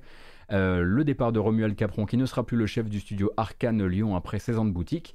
On a parlé évidemment de Yakuza, de la série Yakuza, du Ryoga Kotoku Studio et du départ de Toshihiro Nagoshi et de Daisuke Saito qui quittent Sega, mais on ne sait pas s'ils vont effectivement chez NetEase comme c'était prévu. de Joe Shelley qui devient le nouveau réalisateur de Diablo 4 et remplace Luis Barriga qui était parti euh, licencié en plein euh, durant les affaires de harcèlement. Et je crois qu'on a déjà fait un bon petit tour. Ah non, Activision qui effectivement, euh, avec le deal qu'elle a signé, euh, qu'Activision a signé avec euh, la Commission pour l'équité de l'emploi, se retrouve à mettre des bâtons dans les roues de la DFEH, puisque l'argent qu'il s'apprêtait à verser à certaines victimes servirait surtout à les réduire au silence et à ne plus, pouvoir les laisser témoigner dans d'autres affaires qui opposent, vous savez qu'Activision, hein, pour l'instant, est opposé à la moitié des institutions américaines à propos des affaires récentes. Donc je crois qu'on a fait un bon tour là. Mais il nous en reste un. Il nous en reste un, c'était hier matin. C'est pile poil en fait, hein, quand je disais en l'occurrence, bon, euh, bah il n'y a pas de news, bah du coup on va jouer, euh, on va jouer aux jeux vidéo euh, et on va parler évidemment de Koichi Sugiyama. Donc on apprenait hier matin, peut-être que vous ne le savez pas, le décès de Koichi Sugiyama, à l'âge de 90 ans, donc doyen de la musique de jeux vidéo, qui était encore officiellement en tout cas en activité euh, sur la série qu'il a vu naître, donc Dragon Quest, hein, le compositeur des thèmes que vous connaissez euh, très probablement de Dragon Quest, surtout par exemple Dragon Quest 3 et 4 pour pas mal de gens. Donc personnage éminemment complexe à aborder, du sujet difficile hein, pour le public jeu vidéo, à la fois l'un des, individus probablement les plus importants de l'histoire de la musique de jeux vidéo, parce que on pourrait vraiment disserter sur tout ce qu'il a fait pour que justement la musique de jeux vidéo soit reconnue médiatiquement au Japon, été très important, mais aussi aisément dans le top 3 des personnes les plus problématiques de l'industrie, en tout cas de l'industrie japonaise. Hein. Son image, c'était celle des mélodies qui ont amené... Euh, plusieurs générations aux jeux vidéo, mais c'est aussi celle d'un homme qui faisait ouvertement, et j'insiste là-dessus, c'est très important, ouvertement euh, euh, pardon, promotion de ses positions politiques et surtout sociales à la droite, de la droite, donc nationaliste japonais convaincu, ça c'est une position politique, chacun a la sienne, mais aussi négationniste, ça c'est pas du tout du bord politique, en revanche, hein, quand il co-signe par exemple, par exemple pardon, un texte qui nie le massacre de plusieurs centaines de milliers de Chinois à Nankin durant la Seconde Guerre mondiale, ou quand il réfute l'existence des femmes coréennes enlevées et réduites à l'état d'esclaves sexuels pour l'armée impériale japonaise. Donc le bonhomme avait quand même des positions très publiques, en l'occurrence, sur ces sujets-là.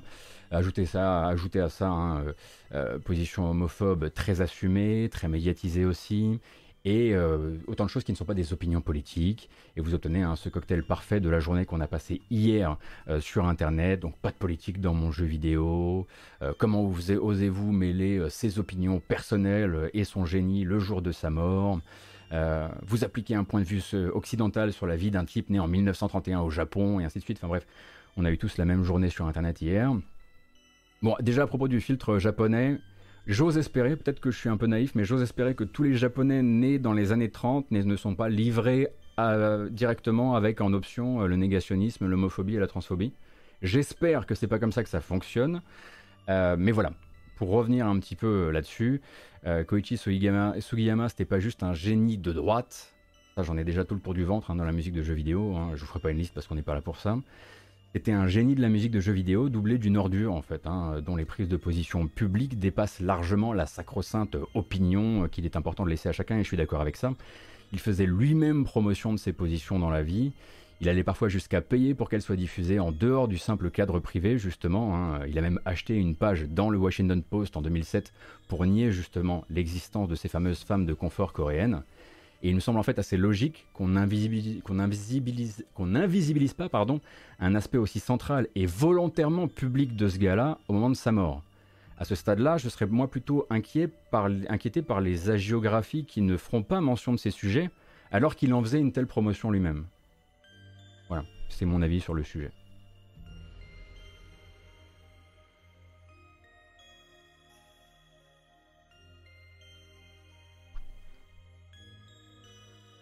Et pour revenir effectivement, notre Cassim là-dessus, je suis d'accord, euh, ça veut dire, pour revenir au sujet, hein, pour revenir vraiment au terre à terre, ça veut dire beaucoup de, changements à prévoir euh, pour, euh, pour Dragon Quest tout simplement.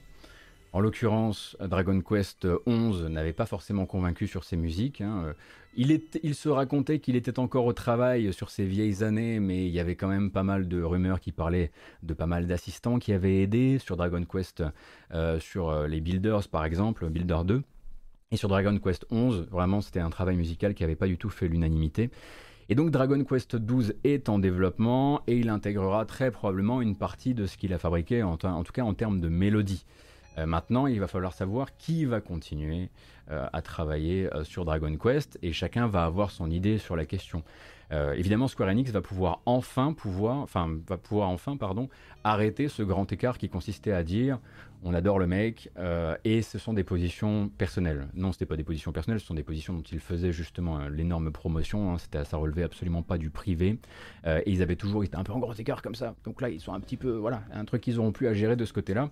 Moi, j'aurais tendance à me dire, tiens, Yoko Shimomura, par exemple, j'ai l'impression que ce serait dans sa patte musicale, dans son, dans son romantisme musical, ça serait, ce serait peut-être une bonne un bon endroit euh, où, euh, où s'exprimer euh, pour, les, pour les épisodes à venir. Après, je suis pas le plus grand connaisseur de Dragon Quest 11 qui, soit. Et je voulais vraiment remettre l'accent là-dessus parce que j'ai pas pu lire tout le chat, etc. Hein. Vous vous doutez bien que moi, je vous rends juste l'info. Je suis pas venu vous dire, et j'espère que vous l'avez compris, faut pas, faut pas kiffer sa musique. il faut désormais qu'à chaque fois que vous écoutez Dragon Quest, vous y pensiez.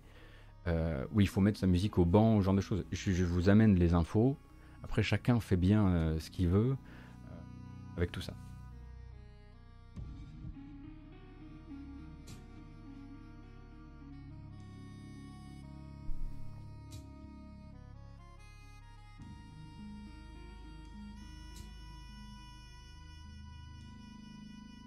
Faut arrêter de jouer à Dragon Quest. Est-ce que vous connaissez Melty Blood Monsieur Van Monsieur, enfin. Mais vraiment, vraiment, je mets l'accent là-dessus.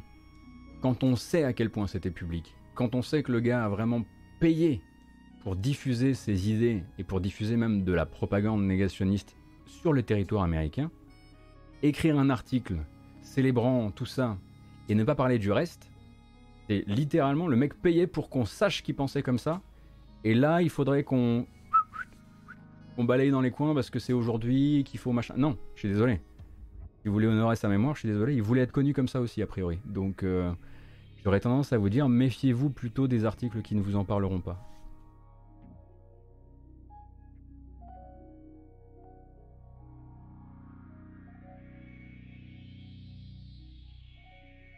Oui, bah oui, on avait, oui, on va peut-être partir. Une petite, une petite bamboche, oui, effectivement.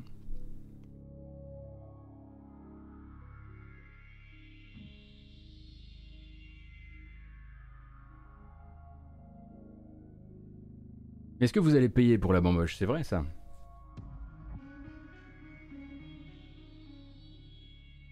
je, vous assure qu'il n'y aura pas de Dragon Quest dans la bamboche. Je me sentais pas là. Euh, vraiment, je me sentais pas de faire un truc pareil. Donc je vous le dis, c'est pas du tout ce qui va se passer. Euh... Merci beaucoup pour les 100 bits, c'est très gentil. Euh, évidemment, hein, c'est tellement le sujet, mais ça, on est là je suis là, j'ai pas fait la matinale hier, je fais la matinale aujourd'hui, il y a tellement de news à raconter, je suis là, alors est-ce qu'on pourrait pas, genre, pas parler de Sugiyama? Et je suis là, alors. En même temps, je me dis, ça fait des années que je parle de musique de jeux vidéo à toutes les sauces, ça aurait quand même été bizarre que ça y soit pas, quoi. Donc euh, voilà, on en a parlé un peu. Et pour certaines et certains, et j'en connais dans mon entourage, c'est surtout et je, citerai, je paraphraserai, c'est surtout enfin la perspective de peut-être avoir de la bonne musique dans Dragon Quest. Et euh, je dirais simplement que cette personne n'a pas la même couleur de cheveux et de barbe. Voilà, c'est tout ce que. Voilà, je vous laisserai ensuite trouver euh, les informations vous-même.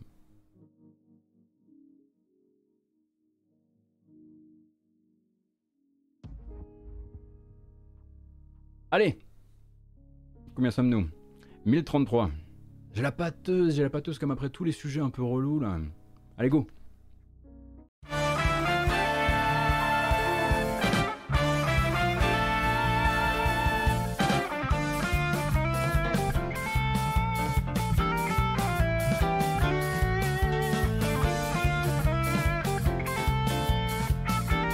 Alors,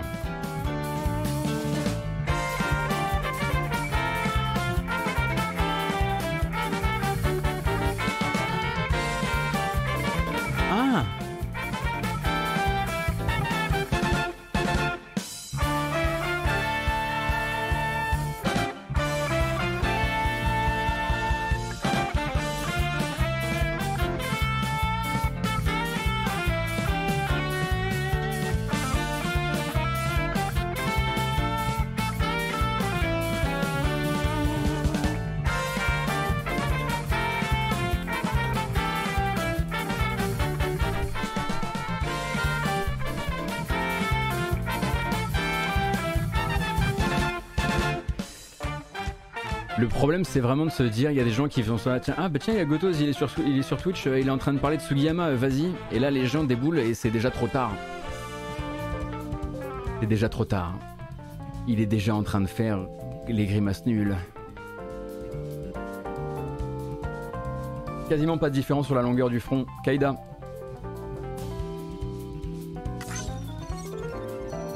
Tu dégages, évidemment. Alors, euh, Magua, j'aurais bien aimé présenter la Switch OLED, mais elle n'est pas encore arrivée à mon logis. La vilaine.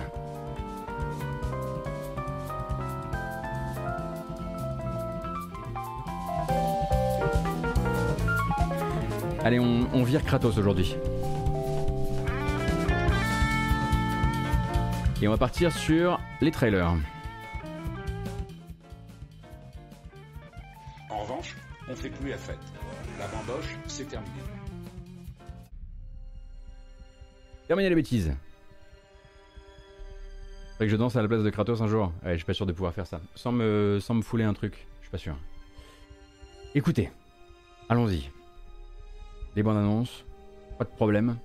On va commencer par rattraper une sortie qui, elle, euh, est tombée. Ah, mais non Je voulais parler d'un truc avant Bah, si, si, quand même, ça me semble important parce que c'était la sortie d'hier. La sortie d'hier, c'était quoi? C'était Far Cry 6. Bon, Far Cry 6, hein, je vous remets une bande annonce, mais c'est vraiment pour que vous vous souveniez un petit peu comment ça fonctionne. Voilà, construire voilà, euh, l'île de Yara, yada yada, vous connaissez un peu l'histoire, vous avez vu les tests. Bon, Far Cry 5, le jeu sort, et on se retrouve effectivement avec une partie de la presse qui se dit euh, bon moi je me suis bien amusé, il y a des bonnes thématiques, il y a des gens qui détestent parce qu'ils tentent deux trois choses euh, par rapport à la série et puis on se retrouve quand même avec une encore des avis je trouve un peu polarisés. Hier, c'était les tests de Far Cry 6 ou avant-hier peut-être. Et je crois que je n'avais jamais vu autant la presse internationale implorer Ubisoft que ça s'arrête. Pas forcément en défonçant le jeu, mais simple- simplement en disant stop, stop, stop. Là, la, licence, la formule telle qu'elle est actuellement, euh, est à l'agonie. Euh, et alors, on a donc une première partie, on va dire, de cette, euh, de cette couverture médiatique, et un tant soit peu critique, hein, parce que je mets pas tout le monde là-dedans, évidemment. euh, qui a commencé donc à dire bon voilà il faut que ça s'arrête en fait. Il faut que vous, il faut il, le faut ce grand hiatus. Vous savez le hiatus qui a profité ou pas hein, à Assassin's Creed. Mais il faut que vous commenciez à réfléchir à comment refaire des Far Cry à les faire un peu différents. Euh, et ce qui est intéressant c'est qu'ensuite après la sortie des tests on s'est retrouvé avec une deuxième vague d'articles qui est une vague d'articles qui écrivent et qui non comment dire qui font état du consensus c'est-à-dire qu'il a commencé à avoir des articles qui disent Ok, on n'est pas tout seul à penser qu'il faut que ça s'arrête, qu'il faut que ça se termine. Et donc là, je pense que d'un point de vue de l'opinion, Far Cry prend son mur. J'ai l'impression que c'est l'année où ils prennent ce mur-là, où en fait, indépendamment des ventes, évidemment, qui seront toujours un indicateur fort pour Ubisoft, ils, ils feront bien ce qu'ils veulent à partir de là, et on a bien compris qu'Ubisoft était maintenant dans des démarches qui étaient extrêmement rationnelles. On l'a vu ne serait-ce qu'avec la licence, euh, avec la licence Tom Clancy, mais peut-être, enfin, Ghost Recon et Tom Clancy, mais peut-être qu'ils ne croient plus suffisamment euh, à Tom Clancy euh, pour, pour se sortir les doigts. Mais en l'occurrence, la presse, là, de manière générale, ils sont en train limite de faire des articles où ils se pointent l'un l'autre en disant Ah, vous voyez là-bas aussi, ils en peuvent plus. ils en peuvent plus juste même tester le jeu, ça, les ça nous rend fou quoi. Euh, et donc j'ai bien l'impression que là on est arrivé en bout de course. Maintenant il faudrait que la vente, que les ventes euh, soient particulièrement, comment dire, en deçà pour qu'ils changent quoi que ce soit. par exemple l'instant Assassin's Creed Syndicate de, Far Cry, euh, il faudrait non seulement un lancement, mais un lancement qui soit cassé, un lancement qui soit cassé d'un point de vue, euh, voilà, que le jeu soit buggé, euh, ou que l'opinion du public soit mauvaise, ou que ça ne vende pas suffisamment. Mais alors, je sais que c'est voilà, quelque chose de très galvaudé comme déclaration, mais j'ai l'impression qu'on n'a jamais été aussi proche du moment où Ubisoft se sentira obligé de revoir sa formule en profondeur. en tout cas, c'était très intéressant. J'ai trouvé tous ces articles extrêmement intéressants. Alors pas tous, évidemment, parce que bon, les 18 sur 20 et les 20 sur 20 qui sont là, genre c'est sublime, euh, j'ai adoré me, me, balader à Cuba, pardon, Yara, euh, ça ne nous intéresse pas vraiment en fait. Mais sur les, dans les publications qui sont déjà, qui peuvent se montrer déjà très critiques, euh, j'ai trouvé qu'il y avait des articles hyper intéressants à lire il y a des vidéos super cool à regarder. Effectivement, celle de Skill Up est très intéressante dans le sens où, ben, lui, il aime bien Far Cry, mais il se retrouve dans la, dans la difficulté absolue de faire une vidéo dessus parce qu'il n'y a plus rien à raconter de nouveau. à part, c'est la même chose, c'est la même chose, c'est la même chose. Heureusement, je fais partie des élus et je peux encore m'amuser une vingtaine d'heures, une trentaine d'heures sur un Far Cry. Euh, à côté de ça, voilà, il y a des articles beaucoup plus, beaucoup plus durs. Hein. Vous avez celui de Vice en l'occurrence, euh, qui raconte, euh, enfin qui dit bon, là, nous on l'a pas terminé en fait, on n'est pas allé au bout. parce, que, parce que là juste c'est devenu une corvée, rien n'a absolument rien n'a changé. Et vous trouverez aussi des articles qui, arriveront à vous dire j'en peux plus, mais c'est vrai qu'ils ont changé ça, ça, ça et ça. Euh, et je trouve que c'est assez intéressant justement d'aller, si on n'a pas le temps d'aller euh, de se mettre dans ces jeux-là, si c'est pas notre truc, d'aller lire sur ces sujets-là, parce que là on est vraiment sur des articles qui sont obligés de faire du, euh, faire du niveau de gris quoi. Et du niveau de gris avec un sujet quand même, enfin pas, pas touchy, mais un sujet quand même qui est important. C'est-à-dire que si ça continue à, donner que des 20 sur 20 et des 18 sur 20, et si ça continue à se vendre très bien, le 8 sera exactement de la même, trempe, jusqu'à ce qu'il y ait euh, bah, ce que Ubisoft ne fait plus maintenant, à savoir euh, le cycle annuel de trop qui fait qu'il y en a un qui sort et juste il est injouable.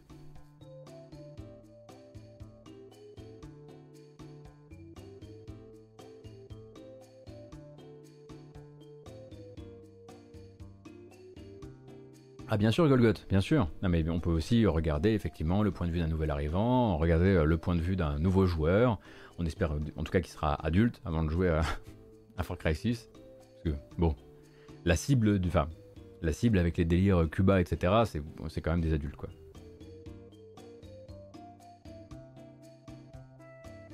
Le problème avec le fonctionnement du BI, c'est que le set est certainement déjà en cours de développement, difficile d'arrêter la machine. Ah oui, bien sûr. Bon, après, euh, en l'occurrence, effectivement, euh, je sais pas comment ça s'était passé pour, euh, pour Ubi avec Assassin's Creed. Il me semble qu'ils avaient dû rebooter un dev ou un truc comme ça. Hein. Après, faut voir, faut voir qui aux affaires, aux affaires sur le nouveau. Normalement, c'est toujours Toronto qui s'en occupe. Bref, gros ras-le-bol en tout cas du côté de la presse. Est-ce qu'elle se traduira chez les joueurs ou pas? Toujours la même question. Far Cry, c'est quand même une licence qui a encore beaucoup de poids et beaucoup de force aux États-Unis notamment. Donc, euh, bah, c'est les chiffres, encore une fois, qui parleront on a beau s'époumoner, c'est encore autre chose. Mais j'ai trouvé ça intéressant de lire tous ces articles et je vous, encourage à le faire si vous avez ce temps-là. L'article d'Amaibi est d'ailleurs très bien ce sujet. Euh, hein, c'est un copain, hein, en l'occurrence. Euh, même euh, en interne, on a déjà fait genre, ouais, mais de toute façon, tu mets 8 atouts, machin, etc. Sauf que, bah, je suis désolé, mais pour Assassin's Syndicate, il était là. Et pour celui-ci, il est là aussi, en l'occurrence. Pour dire, non, mais là, voilà, on est un, peu en bout de, en bout de truc. Et donc, les bonnes annonces, ça y est, nous y sommes. 7 octobre, il y a un jeu qui est sorti chez Team 17. On a complètement, j'ai complètement oublié de vous en parler. Il est disponible en accès anticipé maintenant sur Steam. Il s'appelle Age of Darkness Final Stand et c'est un RTS, un jeu de stratégie en temps réel avec une vibe fantasy. Et c'est suffisamment rare ces temps-ci pour être signalé, donc, bonne annonce.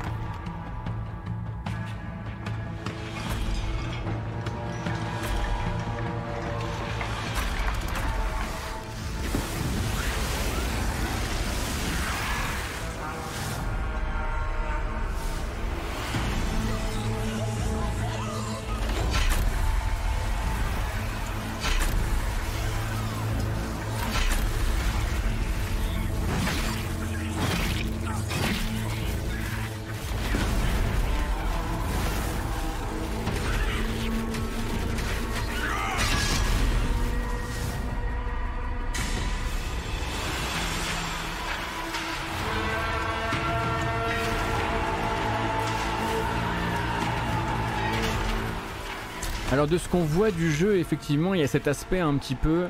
Euh, effectivement, d'ailleurs Billions, hein, avec de telles nuées d'ennemis, on peut difficilement ne pas voir le, côté cousin des deux jeux. Mais peut-être aussi une envie d'avoir quelque chose de plus strat, avec des petites escouades, et plus juste du tower défense, mais aussi voilà des unités qui vont opérer en dehors des limites de la ville. Euh, de manière un petit peu plus, euh, plus tournée vers... Euh, c'est vrai qu'il y a parfois des petits relents de Warcraft 3, de ce qu'on voit. Mais en même temps, je trouve que ça manque un peu de couleur. C'est vrai que par exemple, en regardant simplement les, toits des maisons, c'est très difficile de repérer ces petits là-dedans et de repérer qu'est-ce qui, est un, qu'est-ce qui est une caserne, de ce qui est un atelier de siège ou ce genre de choses. Bref, ça s'appelle Age of Darkness Final Stand et c'est pour l'instant en accès anticipé, sorti sur Steam le 7 octobre dernier. Voilà. Euh, je l'avais complètement oublié d'en parler, je me suis dit c'est quand même trop con. Si on parle pas de RTS ici, euh, où est-ce qu'on en parlera?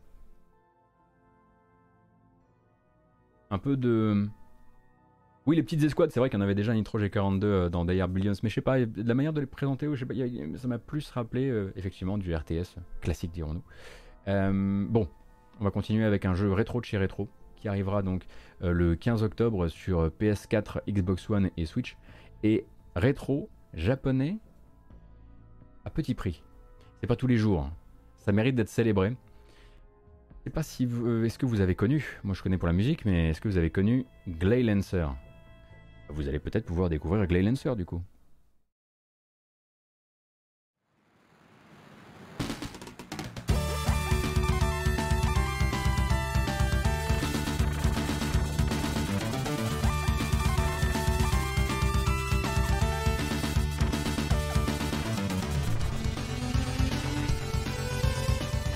Donc le jeu Mega Drive Glay Lancer de Masaya euh, sortira via l'éditeur Ratalaika Games au prix de 5,99€ sur PS4, Xbox One et Switch le 15 octobre.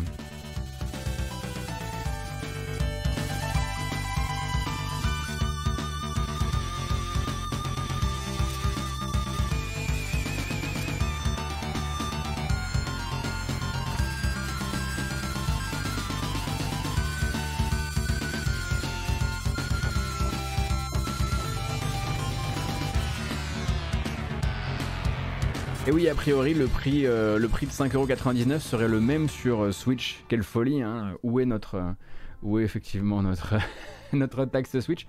Et a priori, pas sur PC. Bon.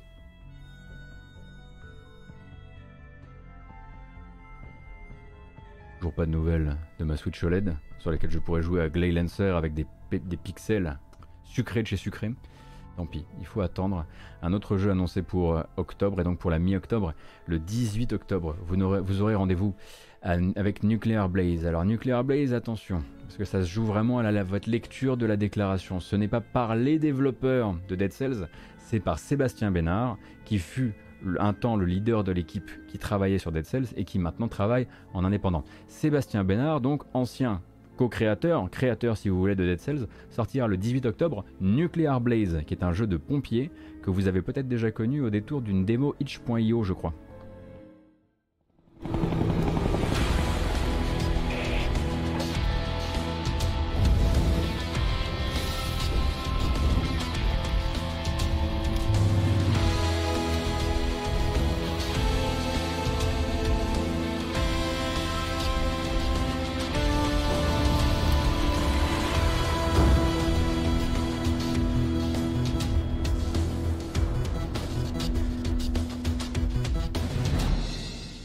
Quand vous voyez écrit Deep Night Games, en fait, hein, ça veut dire Sébastien Bénard, euh, anciennement euh, de, la team, euh, de Dead Cells.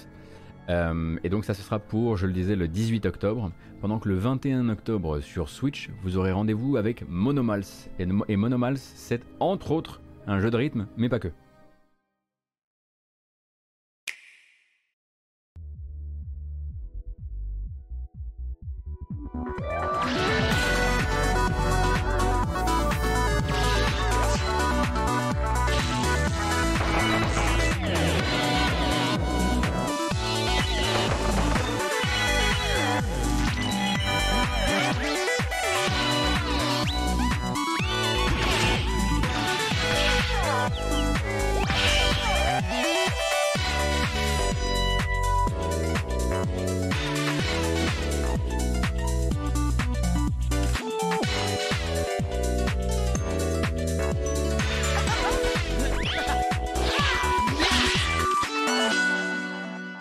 Donc a priori, ça se lance sur une exclusivité Switch hein, pour Monomals, qui a l'air, bon, effectivement, d'être un jeu d'aventure-action avec euh, des passages en, voilà, euh, en, vue du dessus, et après des passages de composition, de recomposition, qui rappelaient presque un espèce de mini tracker un peu à la, à la Mario, euh, à la Mario Paint. J'ai pas vraiment le détail, mais je suis sûr qu'on va le trouver très très vite, et je suis sûr qu'on pourra mettre la main dessus assez rapidement. Merci beaucoup Nailvis pour l'info. Je n'y manquerai pas. Je vais me noter ça.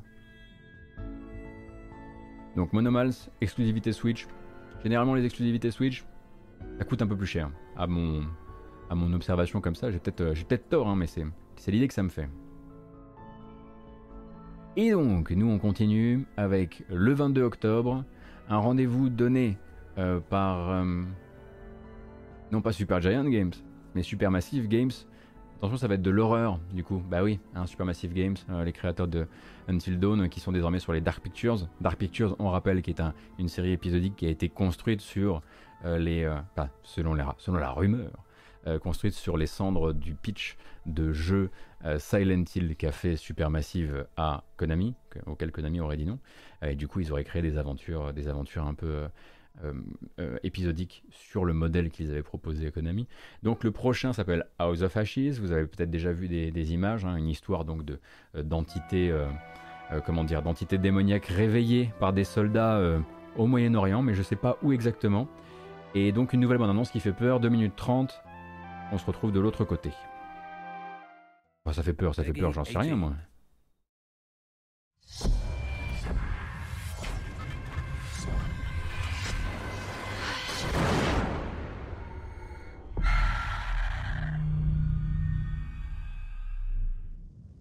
What is this place? This looks like the worst place in the goddamn world.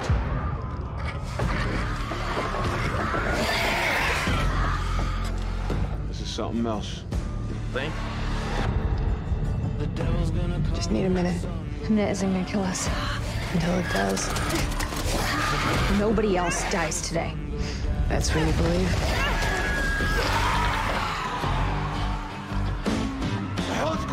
I don't know, man. It was not supposed to play out like this. Shit's about to get real in here!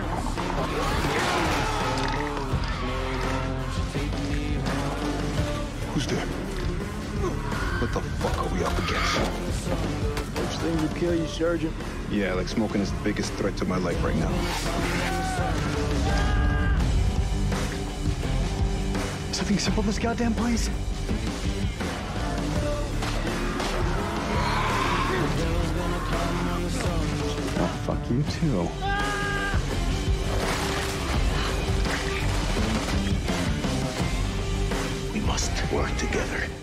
Donc vous vous souvenez peut-être un petit peu, hein, l'une des envies fondamentales de Supermassive avec leur dernière production, c'est aussi de vous proposer de la coopération, ou en tout cas de favoriser le côté une personne a les contrôles et les autres font des choix avec elle, puisque ok c'était graphique puisque le but du jeu, hein, toujours dans ces jeux-là, même si ça ressemble à un jeu d'action, celui-ci très probablement le plus action, j'imagine des trucs qu'ils ont sortis, euh, eh bien c'est quand même d'être un jeu à choix.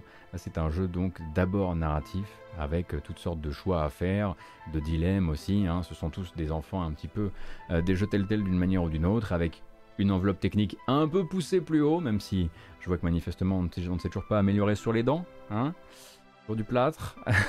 je blague toujours avec, cette série de jeux parce qu'effectivement, elle a des, dents qui font peur. Je trouve vachement plus peur que le reste. Mais c'est vrai que celui-ci, il a l'air hyper explicite. C'est-à-dire que même la bande-annonce vous montre tellement de trucs euh, qu'en fait, on se dit Ah, d'accord, donc la nature de la bête va, être, euh, j'imagine, révélée dès le début de, cette histoire. Il me semble que généralement, ces épisodes se, font, se finissent en 5-6 heures, quelque chose comme ça. Euh, et du coup, euh, et du coup, celui-ci sera disponible, ce nouvel épisode sera disponible, je le disais, le 22 octobre. Le 26 octobre, vous aurez rendez-vous avec un re... une Director's Cut, parce que c'est pas un remaster, c'est quasiment le même jeu, mais avec quelques scènes en plus, si je comprends bien, et surtout quelques, fonctionnalités en plus. L'un des point and click qui avait tenté un petit peu sa chance hein, au, jeu des, euh, au jeu des grands point and click de 2015-2020. Cassie Rain, et Cassie Rain revient donc en Director's Cut le 26 octobre avec une nouvelle bande-annonce. Rain. I'm Ariel Siegel, the voice of Kathy, and I'll be taking you through the new features of Kathy Rain Director's Cut, as well as introduce you to the town of Conwell Springs, and its mysterious residents. Kathy Rain is a point and click detective mystery game set in the 90s.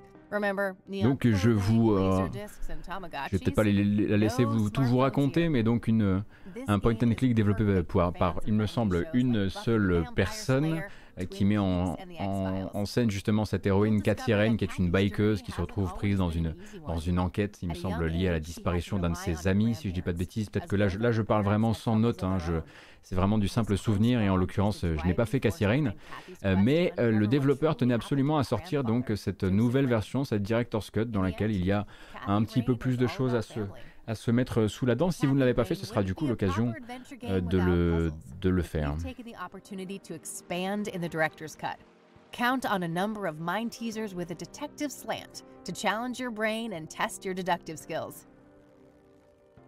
Completing her badass look, Kathy's main mode of travel is her trusty chopper. Merci Konala, merci beaucoup. Elle enquête sur la mort de son grand-père et non pas d'un ami. Je finis par m'y euh, par m'y perdre un petit peu, hein, parce qu'il y a quand même beaucoup, beaucoup actuellement de jeux d'aventure qui commencent par le fameux « je retourne euh, enfin le, fameux Homecoming, euh, qui, fonctionne pour, bon, en l'occurrence, tous les Life is Strange, mais euh, qui a été très utilisé justement dans le point and click. Et donc, 26 octobre, bon celui-ci est un petit peu plus... Là c'est plus pour la blague parce que c'est un personnage que vous avez un peu moins eu l'occasion de rencontrer via les films, si je ne m'abuse. Euh, il s'agit donc de Gardien, Gardiens de la Galaxie, euh, le nouveau Eidos Montréal justement, qui est toujours prévu pour le 26 octobre, et qui se présente avec une nouvelle bande-annonce où vous allez faire la rencontre de Cosmo, le chien cosmonaute russe. Ah, il était, il était pas dans les films celui-ci. Ou peut-être dans le deuxième. Pas vu le deuxième.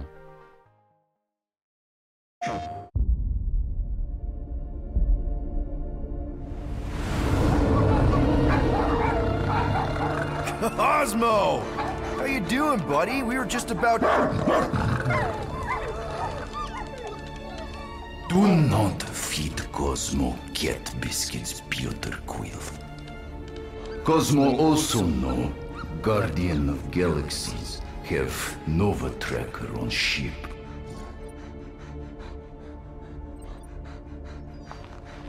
Okay, I'm sure it's just one big misunderstanding. Right? Right. Seems to me like you're short-staffed, and we want to find out what happened as much as you do. Moi l'animation de il court après sa queue j'aime beaucoup en tout cas. So let us investigate for you. Always a catch, Peter Quill. And not fun kind with ball.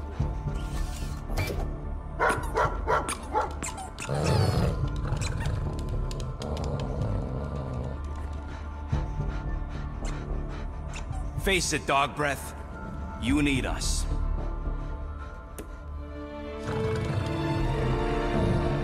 Il y a encore un petit problème avec les scènes cinématiques du jeu que je trouve qu'elles manquent un petit peu. euh, encore de. Enfin, encore, il est trop tard maintenant pour ça, hein, mais j'ai quand même l'impression que ça manque encore un petit peu de, punch dans les échanges, quoi. C'est-à-dire que ça veut faire justement hein, du. euh, ça veut faire du, du, du GOTG euh, ciné, mais j'ai l'impression qu'il y a quand même beaucoup d'attentes entre les, dialogues, etc. Bref, effectivement, comme on le disait, ça risque justement de se juger euh, manette en main pour euh, celui-ci. Alors, on rappelle, je le rappelle à chaque fois parce que j'ai découvert que le pauvre Kamui a littéralement découvert la, nature du jeu durant le TGS, c'est-à-dire c'est le TGS de Square Enix servait du coup à informer Kamui. C'est un jeu solo où vous n'allez incarner vous et contrôler vous que Star-Lord et durant les combats et durant les dialogues vous pourrez laisser parler euh, les différents autres membres de l'équipe et durant les combats les autres combattants eux sont utilisés comme des sortes de strikers qui se battent effectivement hein, ils ont leur propre vie et un peu à la Mass Effect vous allez parfois leur demander un coup spécial etc et de temps en temps aussi demander des attaques euh, groupées mais vous n'allez euh, vos sticks n'utiliseront jamais, ne seront jamais utilisés pour contrôler Groot ou pour contrôler Drax ou Gamora. C'est un jeu solo, vous incarnez Star-Lord. Je préfère le rappeler à chaque fois. Et donc ce n'est pas un Avengers, et donc ce n'est pas un jeu en coopération. Voilà. 28 octobre. Ah, c'est marrant parce que celui-ci, on va pouvoir re-regarder carrément la bande-annonce parce qu'on n'a pas de nouvelles. Celui-ci, souvenez-vous, je vous ai dit, le mec, le, le développeur est arrivé et il a dit texto, mon jeu est fini, il est prêt à sortir, cherche un éditeur. Vous vous souvenez de ça? Bah ça a marché assez vite hein, quand même. Donc Subway Midnight, un jeu où vous êtes manifestement pourchassé dans un drôle de métro la nuit. Euh, ça fait peur mais pas vraiment, mais un petit peu quand même, a trouvé donc un très petit éditeur qui s'appelle AgroCrab Games, et ensemble, ils sortiront Subway Midnight le 28 octobre. On regarde la bande-annonce parce qu'elle est trop bien.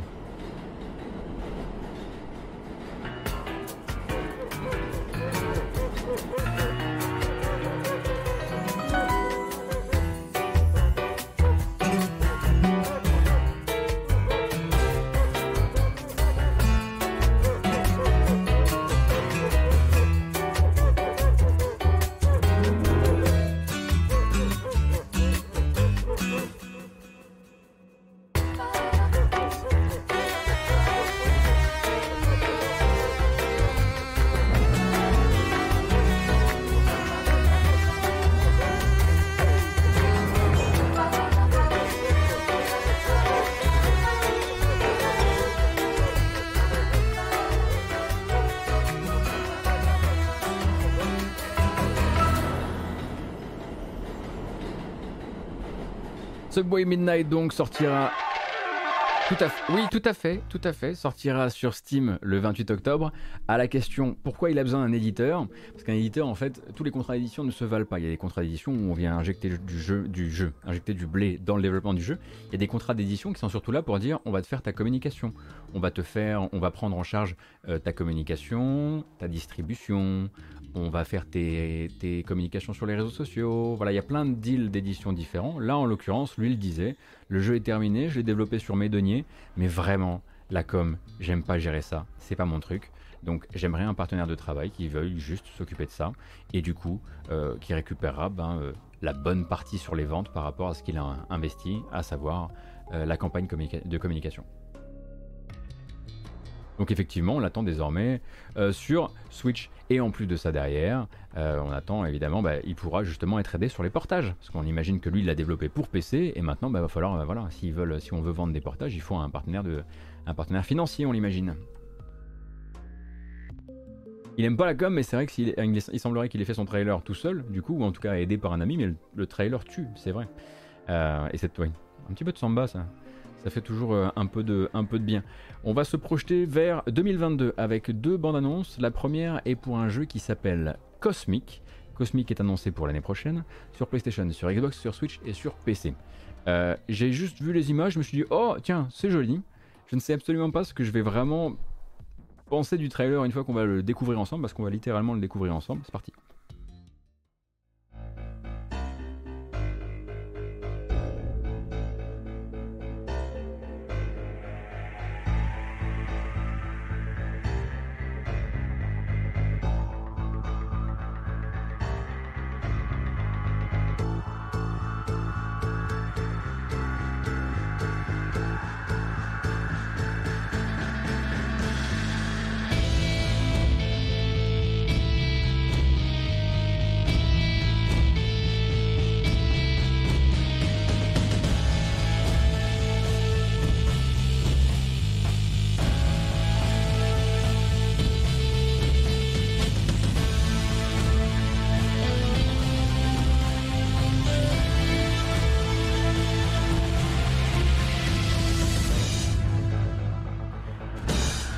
Hein, qui visera absolument toutes les plateformes euh, l'année prochaine. Bon, pour l'instant, évidemment, ça ne tourne pas encore bien. Pour l'instant, on n'a pas encore le sound design. Pour l'instant, on a plein de trucs qui font que, oui, de loin, ça ressemble un peu euh, à du Guacamele, mais vraiment de loin. Et il faudra voir au fur et à mesure qu'il se rapproche euh, ce que ça va vraiment vouloir donner au final. Même si, bon, bah, c'est vrai que le trailer, c'est vrai, pas hyper bien monté, je trouve. Mais au moins, vous avez, voilà, ça s'est imprimé dans votre esprit. Il y a un truc qui ressemble à Guacamele, qui sort l'année prochaine, où un petit personnage se bat manifestement à l'aide d'une ombre qui a des grosses griffes et des plus gros muscles aussi euh, euh, que elle. Donc euh, voilà, on verra ça. Et la toute dernière bonne annonce d'aujourd'hui, après promis, je, je, vous, je vous rends la liberté. Vous n'êtes pas sans savoir que le 14 octobre sortira du côté de chez Focus Entertainment un certain Eon Must Die. Eon Must Die, donc un jeu au développement manifestement très chahuté, euh, développé par Limestone Games en Lituanie, un studio qui a eu un, pas mal de soucis internes. Il semblerait qu'en gros, il y a eu un vol d'idées entre différents membres de la structure et que les anciens de Eon Must Die se soient retrouvés à aller faire leur propre studio. Tout en appelant, pendant qu'ils sont en train euh, de, développer leur nouveau jeu, en appelant Focus à une forme de raison, en leur disant vous allez littéralement sortir un jeu sur lequel il y a eu du travail non payé, euh, sur lequel il y a eu euh, des gens à qui on a volé des idées, vous allez littéralement sortir un jeu dont la propriété intellectuelle est encore en débat en Lituanie, et toujours pas de nouvelles nouvelles euh, de focus sur le sujet, qui à la place essaie désespérément de le sortir vite, le 14 octobre en l'occurrence. On le savait, hein, puisque les anciens développeurs, maintenant quand Focus fait apparaître un trailer du jeu sur sa chaîne YouTube, euh, sur leur chaîne YouTube, les anciens développeurs arrivent à le faire striker. Euh, et du coup, la dernière communication du jeu, c'est une communication entièrement non officielle, où le dernier trailer de Aeon Must Die s'était retrouvé sur des chaînes indépendantes, rien à voir avec Focus, et même le studio n'est pas en capacité à l'heure actuelle de de poster le trailer de leur jeu parce qu'ils sont considérés par les autres comme étant des voleurs. Bref, tension. Pas mal de tension sur Eon Must Die. Je ne sais pas si vous vous souvenez encore de l'apparence de Eon Must Die. Ça va vous aider parce que justement Mishura Games, les développeurs, enfin le studio fondé par les développeurs qui se disent lésés par Limestone Games, a décidé d'annoncer son propre jeu. Pas aux mêmes dates, évidemment. Mais ils viennent annoncer leur propre jeu. Et il y a un truc qui est sûr, c'est que ce sont les artistes de Eon Must Die qui font ce jeu qui s'appelle Immortal and the Death That Follows. Je je dis pas que c'est le même jeu parce qu'on voit pas vraiment le gameplay, mais ce sont bien ces artistes-là. Ça, c'est une certitude.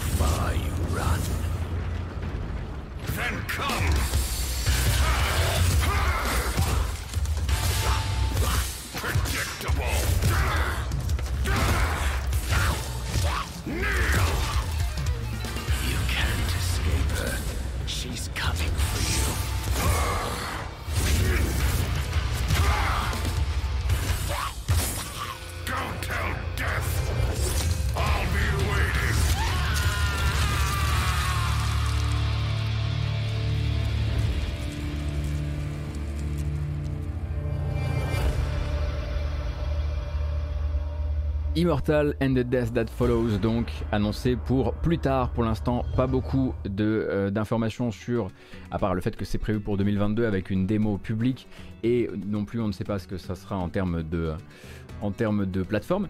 Mais, mais, mais, mettez vraiment, je, je vous propose vraiment de mettre les deux trailers l'un à côté de l'autre et de vous, clairement, hein, chez Mishura Games, ils se sont dit bon, on a manifestement tout fait. Clairement, Aeon Must Die va sortir on va quand même essayer de sortir un trailer de notre jeu en même temps pour bien faire parler sur le sujet, bien faire parler sur le côté très très très très proche artistiquement des deux jeux. Euh, et on sent que tous ces gens sont extrêmement taquins. Et comme le dit effectivement Von la belle, belle, le beau mouvement à faire maintenant, ce serait de voir effectivement euh, Nakon arriver dans le mix et signer Immortal pour avoir le Aeon Must Die like par les vrais développeurs, ceux qui respectent évidemment ceux Nacon se referait du coup une, une, petite cerise de, respect, de respectueux des développeurs. Ce serait assez nouveau euh, dans euh, l'histoire récente. Mais bon, je vous avais dit qu'on allait encore entendre parler de cette histoire de Eon Must Die, qu'il allait pas pouvoir forcément sortir dans le silence qu'il a l'air de vouloir. Hein. Tout ce qu'ils veulent manifestement, c'est que ça sorte. Et je pense que Mishura Games n'a pas dit son dernier mot sur le sujet. Et si ça, ça, doit se battre à coup de trailer, ça, doit, ça se battra à coup de trailer. Metavic d'ici le 14 octobre devrait encore avoir d'autres rebondissements du genre. J'ai pas d'infos, hein, mais clairement, euh, je pense que Mishura va vraiment essayer de faire un max de bruit euh, autour de la sortie de Aeon Must Die pour avoir gain de cause, sans qu'on sache toujours, hein, parce qu'il n'y a pas eu de jugement euh, rendu, en tout cas, il n'y a pas eu d'enquête. Les enquêtes que Focus dit avoir diligentées ne seraient pas arrivées, en tout cas, jusqu'en Lituanie, ou en tout cas jusqu'aux anciens développeurs du studio. du coup, c'est très difficile de savoir qui a raison, qui a tort. En tout cas, tout ce monde a l'air d'être très prompt à se tirer dans les pattes. Euh, et euh, en tout cas, ça, entache absolument hein, le premier reveal de Eon Must Die, euh, maintenant qu'on sait qu'il pourrait y avoir eu du travail non payé dessus. Manifestement, ça entache pas suffisamment pour empêcher Focus de le sortir le 14 octobre. C'est fini. Et j'ai fini. Alors attention, faut célébrer ça avec le bon morceau de musique. Hmm. On pourrait, c'est vrai, je pourrais vous dire, alors regardez, il y a la bande-annonce du nouveau film Resident Evil. Mais ça va me poser des problèmes sur la VOD. Je pourrais vous dire, allez, regardez, il y, a la nouvelle bande-annonce, euh, la première bande-annonce de la série animée euh, Shenmue. Mais ça me poserait probablement, probablement des soucis aussi. Du coup, je, vous laisse regarder ça sur les, sur Gamecult, hein, vous pouvez voir ça de votre côté. Je suis sûr que ça va vous plaire. Surtout Resident Evil. Hmm. Un petit délice.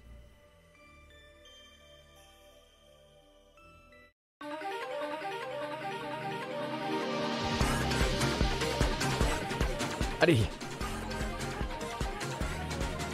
Merci beaucoup d'avoir été là pour cette grâce matinale qui fait le tour, donc qui conclut cette semaine à faire le tour de l'actualité du jeu vidéo. J'espère que ça vous a plu. En tout cas, merci beaucoup d'avoir été là. Merci beaucoup de m'avoir accompagné dans tous les sujets, même les pas rigolos, parce qu'il y avait du pas rigolo aujourd'hui, c'est sûr.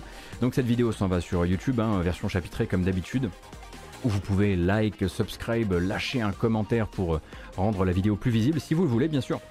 Et puis ensuite une version audio qui s'en va sur les plateformes de podcast, Google Podcast, Apple Podcast, Podcast Addict, Spotify, bientôt Deezer. J'y travaille toujours en vérité peut-être pas tous les jours non plus, mais bon, j'y travaille. Euh, qu'est-ce que je peux vous dire d'autre? Euh, Il n'y aura pas de mon côté malheureusement de FAQ aujourd'hui parce que là je dois rendre l'antenne, commencer l'upload qui va prendre du temps et j'ai un rendez-vous téléphonique après. Et puis j'attends toujours ma Switch euh, OLED, hein, l'air de rien. vous pourriez effectivement, si je pouvais organiser un raid là tout de suite direction le site Gamecult, je vous dirais rendez-vous sur le site de Gamecult puisque vous allez pouvoir lire dans quelques minutes à peine le test de Melty Blood Type Lumina par Von Yaourt. son test sera donc publié sur Gamecult dans quelques, quelques secondes désormais, on peut le dire. Et nous on va quand même s'organiser un petit raid, n'hésitez pas à rester dans le coin. Merci beaucoup pour votre présence, encore et toujours. Merci beaucoup pour votre soutien, pour les follow, pour les subs, pour les passages sur Utip, utip.io slash gotos si vous voulez me filer un coup de main en dehors de l'écosystème Amazon classique. Et moi je vous ai tout dit en l'occurrence hein, cette fois-ci. Rendez-vous probablement ce week-end pour jouer à des jeux vidéo en live, peut-être même ce soir, c'est pas à exclure. A plus